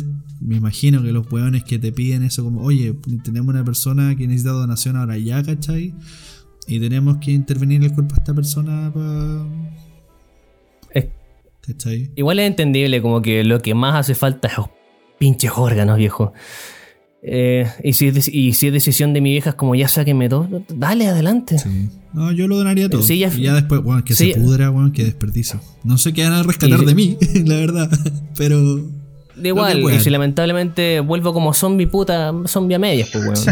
Sí, Así Puede será. ser como esos zombies que le faltan weas, ¿cachai? Igual es como más creepy.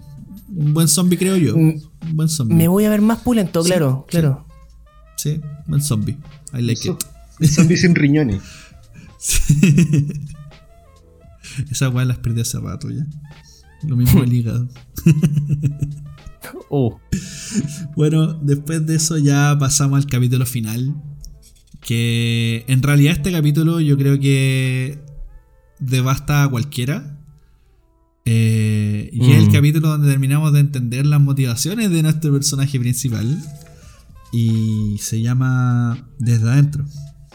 Y en este capítulo en particular, lo mencionamos un par de veces, eh, participa Danine Fendin, que es la mamá de, de Duncan Trussell, el, Holy shit. el creador Claro. de la serie. O sea, el, el- el- el dueño del podcast que da origen a la serie. La voz.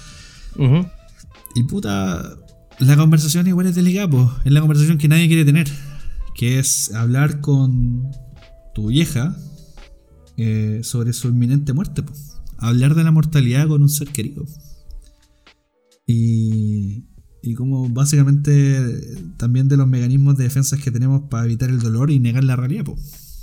¿Cachai? Cuando, cuando ya es inevitable. Así es.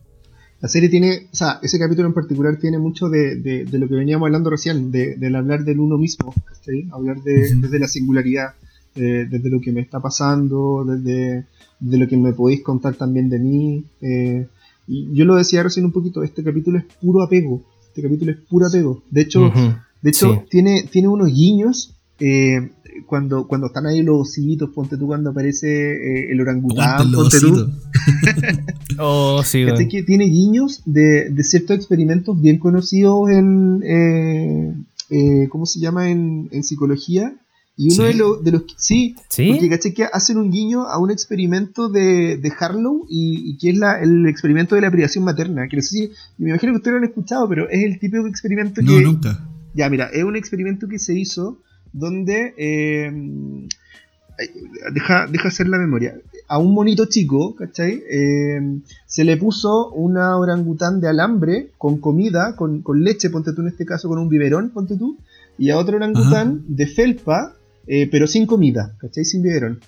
Entonces, el, el, el, el psicólogo que hizo el experimento eh, tenía la idea, eh, quería refutar eh, la teoría de que evidentemente el, monito chico weón, se iba a acercar al, al, de, al que tenía el hambre, pero que tenía el, el alimento, ¿cachai? Porque finalmente como que todo se reducía un poquito a, a- a la alimentación.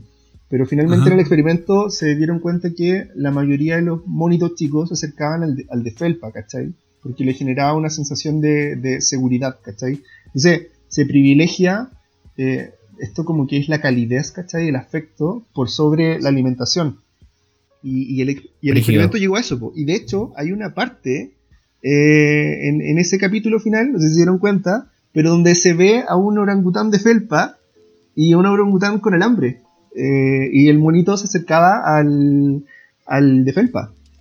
No me fijé esa wea, weón. Es, es me un una escena súper Sí. rápida. Es una escena Y súper yo, rápida. y yo no sé si yo no sé si quiero ver capítulo de nuevo, pero voy a intentarlo. Sí, y, Sí. y aparecen otros otros experimentos también, pues ponte tú, no sé, pues este de cuando estaban los ositos eh, como en una pared como con cara de malo y los otros ositos le empiezan a, a- a tirar como amor, ¿cachai? Y ahí como que cambian. Ajá. Eh, Sí. eso Mm. también tienen mucha relación con, con los conceptos de, del cambio afectivo, ¿cachai? Desde, desde el vínculo, desde el amor, ¿cachai? Desde la aceptación, desde el compromiso. No, oye, Eh, Brigio, eso porque bueno, la mamá de, de Duncan Trussell tiene cáncer, po. Y bueno, actualmente ya está muerta. Eh, falleció, creo que meses después de grabar ese capítulo del podcast.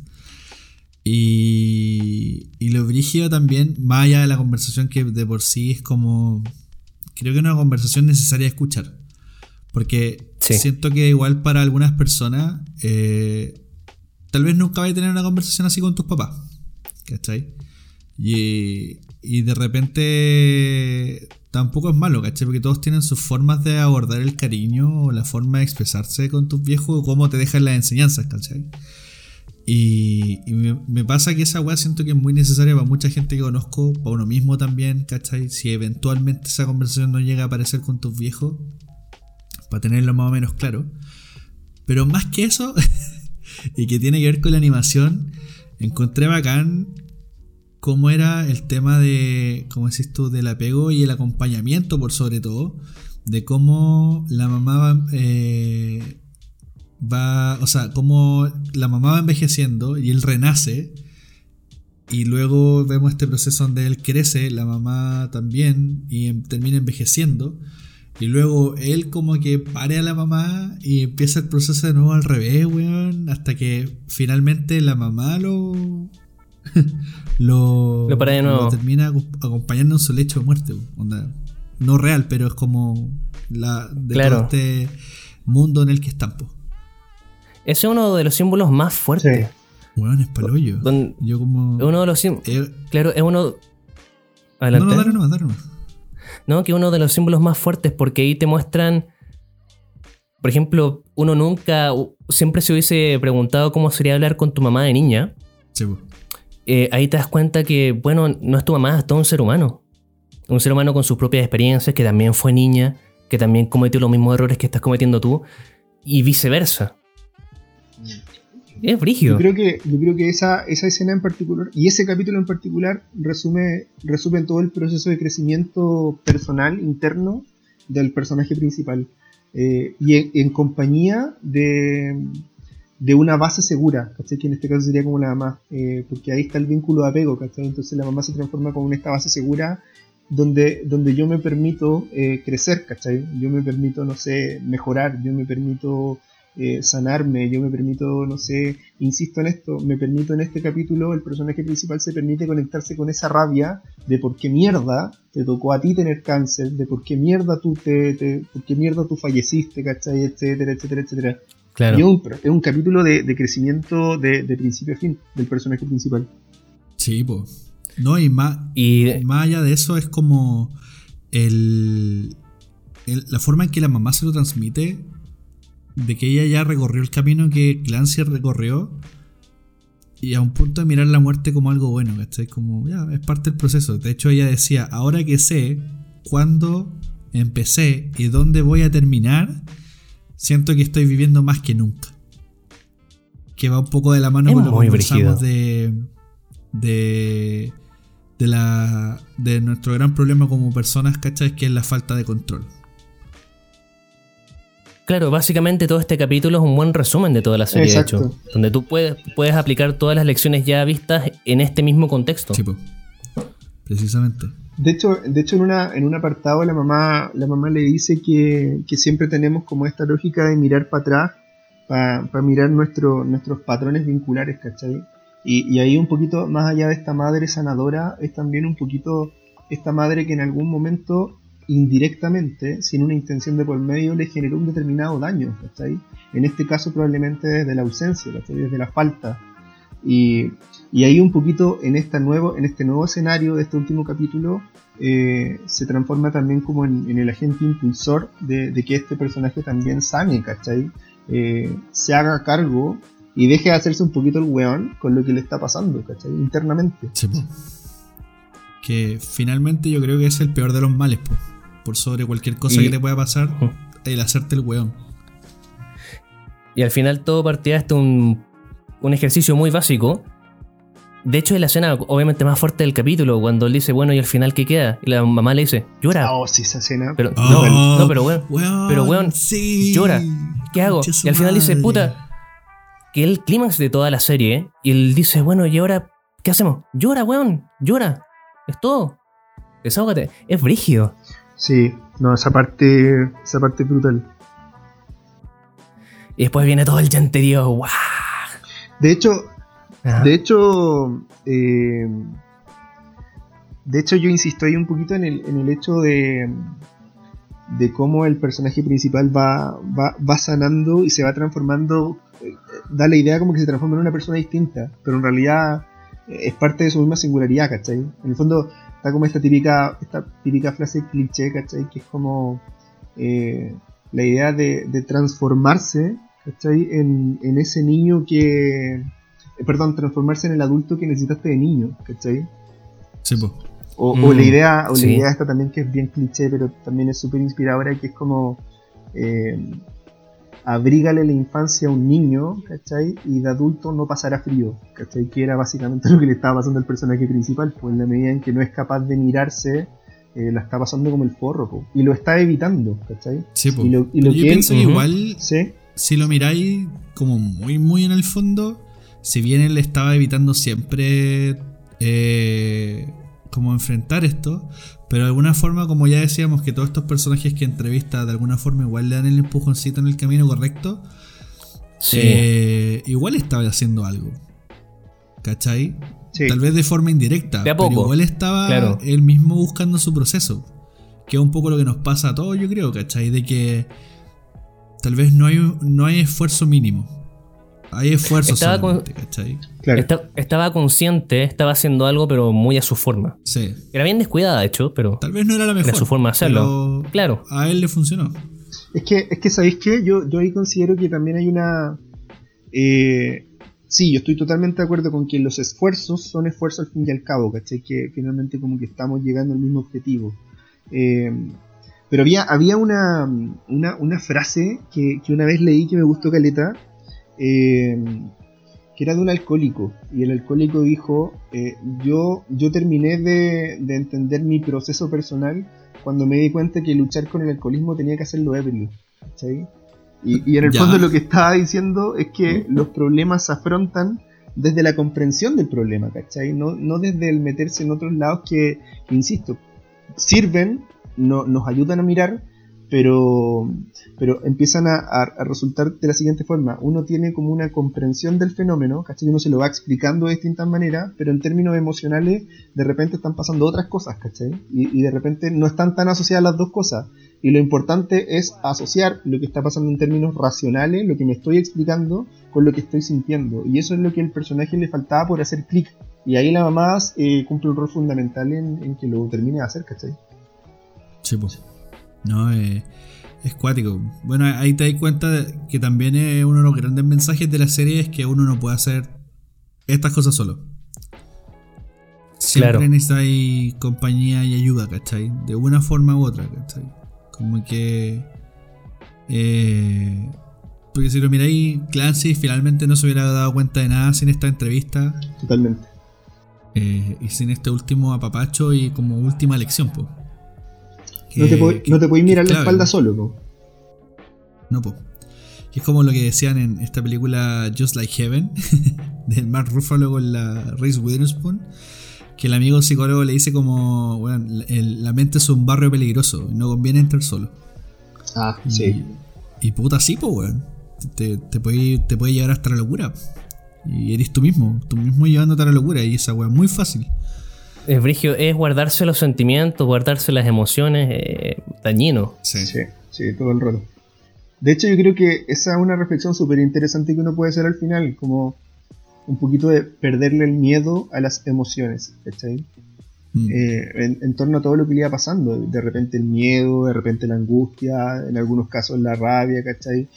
Pasó, yo creo que por todos los estados emocionales hasta que eh, finalmente lo aceptó, ¿cachai? Así como, puta, acepto que me- esta weá me dio rabia, pero también puedo aceptar que esta cuestión me está dando pena y lo que, lo que, lo que, lo que viene a sentir esta pena es que, weón, me puedo permitir llorar, ¿cachai?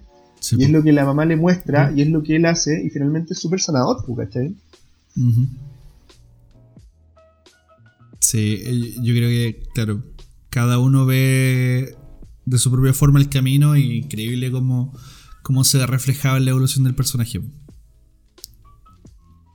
¿Puede ser el exceso de eso también negativo? O sea, al punto que hoy, em, que, siento que es algo que quizás me está pasando, ¿no? Pero em, el expresar muchas emociones al mismo tiempo con la justificación de que puta es que estoy pasando por un proceso, mm, también puede ser negativo. El expresar demasiado también. O el justificar tus emociones por, porque hoy tengo un problema. Ah, ya, ya. Eh, a ver, yo, yo como que lo que podría decirte ahí es que Lu- eh, te respondo con algo que dijo el Nico. Cuando, cuando estamos pasando por, por un determinado proceso, una, una determinada situación, eh, va a ser bien difícil poder mirarnos desde todos los puntos de vista, ¿cachai? Eh, porque por lo general nosotros, o sea, obviamente nosotros vivimos en primera persona, pues, ¿cachai? Y el vivir en primera persona no es tan solo en, en lo que veo, sino que es también en, en lo que siento, ¿cachai? Y yo constantemente me voy explicando las cosas en una dirección, ¿cachai? En la medida que aparece una otra persona que no necesariamente puede ser un terapeuta, sino que también puede ser, no sé, eh, un guía espiritual, puede ser, no sé, un weón, puede ser un, un pastor, puede ser quien sea, que te permite, te permita también como empezar a mirarte desde otros puntos de vista, vaya a poder entender y poder disipar un poquito esto que se está transformando como en tan turbulento en tu cabeza ¿cachai? que de repente es como que, weón, pero estoy sintiendo esto, pero también esto y también esto otro, y es como tan, como tan conflictuante, eh, en la medida que hay otra persona que te puede estar apoyando en este proceso a empezar a remirarte, eh, vaya a encontrar que de repente todas estas emociones que parecen tan distintas y que parecen, no sé, como tan, tan caóticas, ¿cachai? En el fondo podemos estar hablando de una sola cosa. Eh, y, y siempre, eh, cuando estamos sintiendo emociones, nosotros tenemos que entender que hay una emoción que siempre está a la base, ¿cachai? Finalmente esta cuestión es como el iceberg, ¿cachai? De repente uno lo que ve es la punta, pero en el fondo, weón, hay un sinfín de cosas que no estamos Hay mirando, un mundo, weas, claro. Hay un montón de weas detrás. Totalmente. Sí, po. Y por lo, por lo mismo también, pues, sí, la, la compañía es súper importante. po. Y el, y el saber cuándo es necesario, porque pueden haber procesos que, claro, podéis pasarlos por ti mismo, ¿cachai? Y te van a servir para conocerte, qué sé yo. Pero tampoco tenerle miedo a pedir ayuda. A pedir ayuda, a, a aceptar que no te la podí. Porque, por el contrario, esa weá no es debilidad, pues. Al contrario, la claro. mayor fortaleza es el aceptarte que ne- necesitas ayuda. Como veía en una entrevista de Hayley Williams, la vocalista de Paramore. eh, puta que es bacán. Es que su último disco es La Zorra y como que es un proceso para ella muy importante respecto a la depresión y pasar por pérdidas, ¿cachai? Y cosas así. Y en una entrevista decía que precisamente de repente el amor se toma como un sentimiento que es para débiles, pero en realidad eh, el amor es un sentimiento para gente fuerte. Porque no todos son capaces de sobrellevar todo lo que conlleva el amor. Claro. ¿Cachai? Y yo creo que eso es como el proceso también de Clancy, pues, weón. El, el enfrentar el amor en todas sus facetas. El amor y la ausencia del amor. También, eh, por eso también encuentro entrete el capítulo 3, creo, que es cuando habla con este mm, tipo que originalmente estuvo preso y que él enfrentó un infierno solo. Sí. Y él solo pudo salir de ese mismo infierno en su propia cabeza. Y esa weá, eh, el compadre fue súper fuerte. Y hay una escena y hay un diálogo muy brígido ese capítulo cuando Clancy le pregunta, ¿tú crees que al final fuiste bendecido por oh, pasar todo este infierno? Él dijo, sí, ¿sabes que Al final, mirando en retrospectiva, el haber sido torturado, el haber estado preso, al final me siento bendito por esta weá. Es que es como el ejercicio de típico meme que aparece. Yo creo que demasiado lo han pillado ustedes. Que dice como. Eh, despiertas, son las 11 de la mañana, eh, es día sábado, está ahí en tu pieza de cuando chico, está sonando, no sé, Mm. weón, los Backstreet Boys en la radio. Eh, tu mamá está preparando el almuerzo, tiene una nueva, una nueva oportunidad para empezar de nuevo. Y. Y. Como que la otra vez le daba vuelta a esa wea y decías, no, weón. No me gustaría volver a vivirlo de nuevo. Porque siento que. Bueno, por una decisión podría cambiar todo. Y a pesar de que hay cosas que no me han agradado de mi vida, pero así también hay muchas otras que me encantan, ¿cachai? Y hay otros procesos que me gustan, y hay otros procesos que no me gustan tanto, pero eso conforma a quien soy finalmente, pues, ¿cachai? Y, y siento que más allá de como hoy me amo mucho, eh, es una weá de tampoco quiero rendirme ante este weón, ¿cachai? Como ante mí, hablándome en tercera persona. como, no, pues no me voy a Obvio. rendir, de- no me voy a rendir por este weón. ¿cachai? Voy a, voy a seguir viendo a ver qué le depara, ¿cachai? ¿Qué, qué le va a pasar? ¿cachai? Como una suerte de personaje. La próxima temporada. Sí. Re- se, renueva por una te- se renueva por una temporada ¿Le más. irá a venir a reclutar Nick Fury este concha de su madre? No lo sé, weón. Es un misterio. Uh. ¿Habrá una postcrédito? Weón, probablemente sí. ya esa weá sería como venir a penar después del funeral, weón. no, pero puta. Una gran serie, definitivamente, weón. Una gran serie, nuevamente, por si se le olvidó el nombre, The Midnight Gospel. La pueden encontrar en Netflix. Eh, y nada, weón. Por favor, véanla. eh, y si llegaron hasta acá, muchísimas gracias por acompañarnos por este bello camino. Me gustó este capítulo, weón. De verdad. Eh, Me gustó esta conversa, de hecho. Sí, me, me gustó mucho. O sea, me han gustado todos los capítulos. Siento que siempre voy a amar cada nuevo capítulo de esta weá. Creo que es bacán este proceso. Una lástima que Benja no haya podido estar acá. Eh, quería participar mucho, pero. Está en nuestros pensamientos. Sí. Estuvo en nuestros pensamientos todo el capítulo. prayers for Benja. Mm. Eh, y nada, pues cabros. Gracias también a ustedes por, por venir acá y participar. Venir entre comillas, estamos en una videollamada. y, y nada, pues, que palabra al cierre, algún comentario de despedida, algo que les gustaría decir. ¿Quién parte? Eh, usted, señor. Quien quiera, dele nomás. Ya, mira, eh, a ver, pensando un poquito en la, en la serie y, en todo lo que hemos hablado, yo creo que me gustaría como cerrar con dos puntos. El primero, eh, y que, ojalá, ojalá quien, quienes escuchen mantengan un poquito esta idea, que, que nosotros necesitamos un poquito perderle el miedo perderle el miedo a las emociones porque lamentablemente nosotros no tenemos educación emocional y es algo que tiene que estar en el currículum. Eh, y por lo tanto, la, la, noción que nosotros tenemos de las emociones es como que existen emociones buenas y emociones malas, ponte tú, ¿cachai? Ponte tú, es súper bueno estar alegre, pero es súper malo estar triste, ¿cachai? Y, y, finalmente, en términos concretos, las emociones no tienen valor. El valor se lo da uno, eh, dada la interpretación que uno le va dando con su experiencia. Así que, un poquito eso perderle el valor a, las emociones y lo otro que hay una frase de, de, Facundo Cabral que a mí me gusta caleta y que yo creo que puede resumir un poquito lo que pasa en la serie es que en, lo que en lo que no se ve sucede lo que vemos. Y es un poquito que podría resumir los ocho capítulos. En lo que no se ve sucede lo que vemos. Qué profundo don Diego. Como que ahora te quiero más. Hermoso. Sí. Y Don Vito. ¿Cómo parejo eso? Ok. no, que mm, realmente para la gente que no ha visto esta serie es una serie como no hay otra. Sí. Es una experiencia audiovisual. Eh, viene de la mano de um, un tipo seco, como es eh, el creador de Hora de, Hora de Aventura, eh, Warriors, que es un weón que simplemente su narrativa de por sí es bien onírica, por así decirlo. Y hace la mezcla perfecta con este compadre que durante toda su vida el weón ha hecho podcast eh, psicodélico a cagar.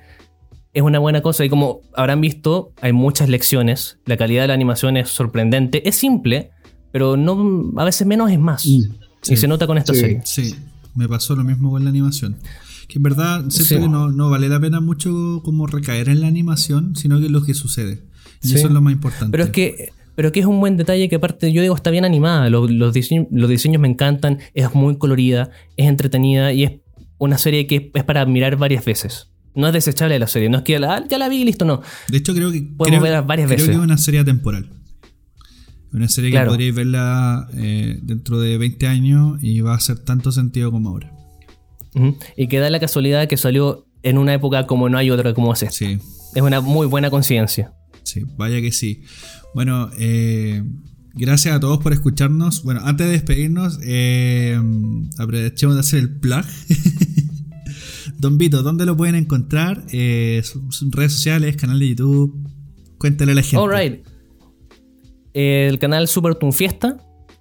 Así, con dojo. Bueno, es Super Fiesta para si te gusta la animación occidental, si te gusta el anime. Yo hablo de, de las dos cosas. Harto cheat post eh, hartas opiniones, no sé. Eh, la gente dice que a veces tiro. A veces dicen que soy chistoso, realmente no lo sé. Em, en Instagram, igual Superton Fiesta. En Twitter, se me olvidó mi Twitter. Bueno, casi, no, casi nunca paso en Twitter. Ni Twitter ni Facebook. Como que ahora estoy en Instagram. Instagram y Twitter. O sea, Instagram y, YouTube entonces. Eso, Instagram y YouTube. Superton Fiesta. Y ahora, puta, ahora que le estoy poniendo full con el canal, van a salir más videos. Maravilloso. Sí, visiten a Vito. El último video que sacó es de la nueva serie de Justin Roiland y está muy bueno, así que aprovechen, aprovechen la oportunidad porque eh, hacía falta más contenido latino con amor, con harta dedicación al trabajo audiovisual y que no fuese una empresa de Eso sí.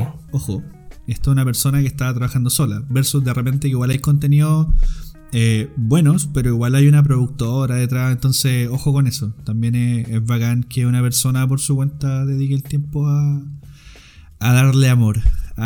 y eso es lo principal. Son videos, son videos hechos con amor, principalmente. Papables. men. Ah, don Diego Torres. ¿Qué es Papables? Papables es un cariñito, eh, un approve. Ah, como un papacho. Bendiciones. Bendiciones, básicamente, bendiciones. Ah, buenísimo, buenísimo.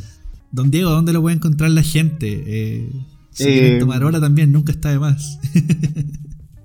a ver, eh, no, pues yo la verdad como que no uso mucho las redes sociales como para promoción ni nada, pero a ver, eventualmente como Si pensando un alguien quiere poquito en terapia. y, y consultar contigo, conversar contigo. Mira, eh, yo, yo estoy en la, en la plataforma Doctoralia, que, que es doctoralia- doctoralia.cl, y ahí eventualmente está el buscador y uno pone Diego Torres, ¿cachai? Y te aparece el tiro como Diego Torres psicólogo. Eh, por- sí. porque- ¿No aparece el músico? No, eso es lo bueno, Tenía eso que es lo hacerlo. Eso es lo que bueno. Eso es lo bueno, no aparece. Así que ahí está mi perfil, ¿cachai? De, ahí Sí. pueden agendar hora, aparecen los comentarios de otros pacientes, así que eso es como... Solamente eso, no hay un correo donde te pueden escribir. Si es Sí, que po. les dan- También, eventualmente, el correo que es diegotorres.psi y latina arroba gmail.com. Ya lo oyeron, señoras y señores. eh, ahí pueden encontrar a Diego si es que tienen sus consultas, quieren tomar alguna hora. Nunca está de más estar atento a la salud mental. Eh, no por ir a un psicólogo uno está loco, sino que es simplemente darse amor a uno mismo y entenderse. Así que, sobre todo en estos tiempos, no está de más. Así que, aparte de un hombre muy bello, maravilloso, con voz apacible y que, nada, bueno, ya lo escucharon. Un hombre que sabe. Y, y esperemos algún día juntarnos a continuar esto en persona, Sí. con, un, con un puchito, con vaya un, con vaya un que quiero traguito. una piscolita y un cigarro en mi. Una mano con una piscola, la otra mano con un cigarro y conversar con los amigos, porque. Uff. M- Música rica de fondo. Y, Sí. Voy con la Algún día tomaremos el podcast así. Bueno chicos, eh, no olviden que también nos pueden encontrar en Instagram eh, como Bastardos Podcast y escucharnos a través de Spotify, Apple Podcast y Google Podcast. Además pueden encontrar a Benja en su Instagram como Ben Miglorini y a mí me pueden encontrar como Nico Furia con K. Y, y nada, pues. Nuevamente hacer una mención especial a los chicos de Radio Kings que cada cierto tiempo nos están recomendando. De verdad, muchas gracias. eh, se, se agradece el apoyo. Y los pueden encontrar en www.radiokings.cl. Así que de verdad muchas gracias. Y gracias por sobre todo a ustedes que nos escuchan, que están prefiriendo este podcast. Y nada, pues, nos vemos en un próximo capítulo. Totales, un abrazo y cuídense en la cuarentena como siempre, ¿ya? Nos vemos.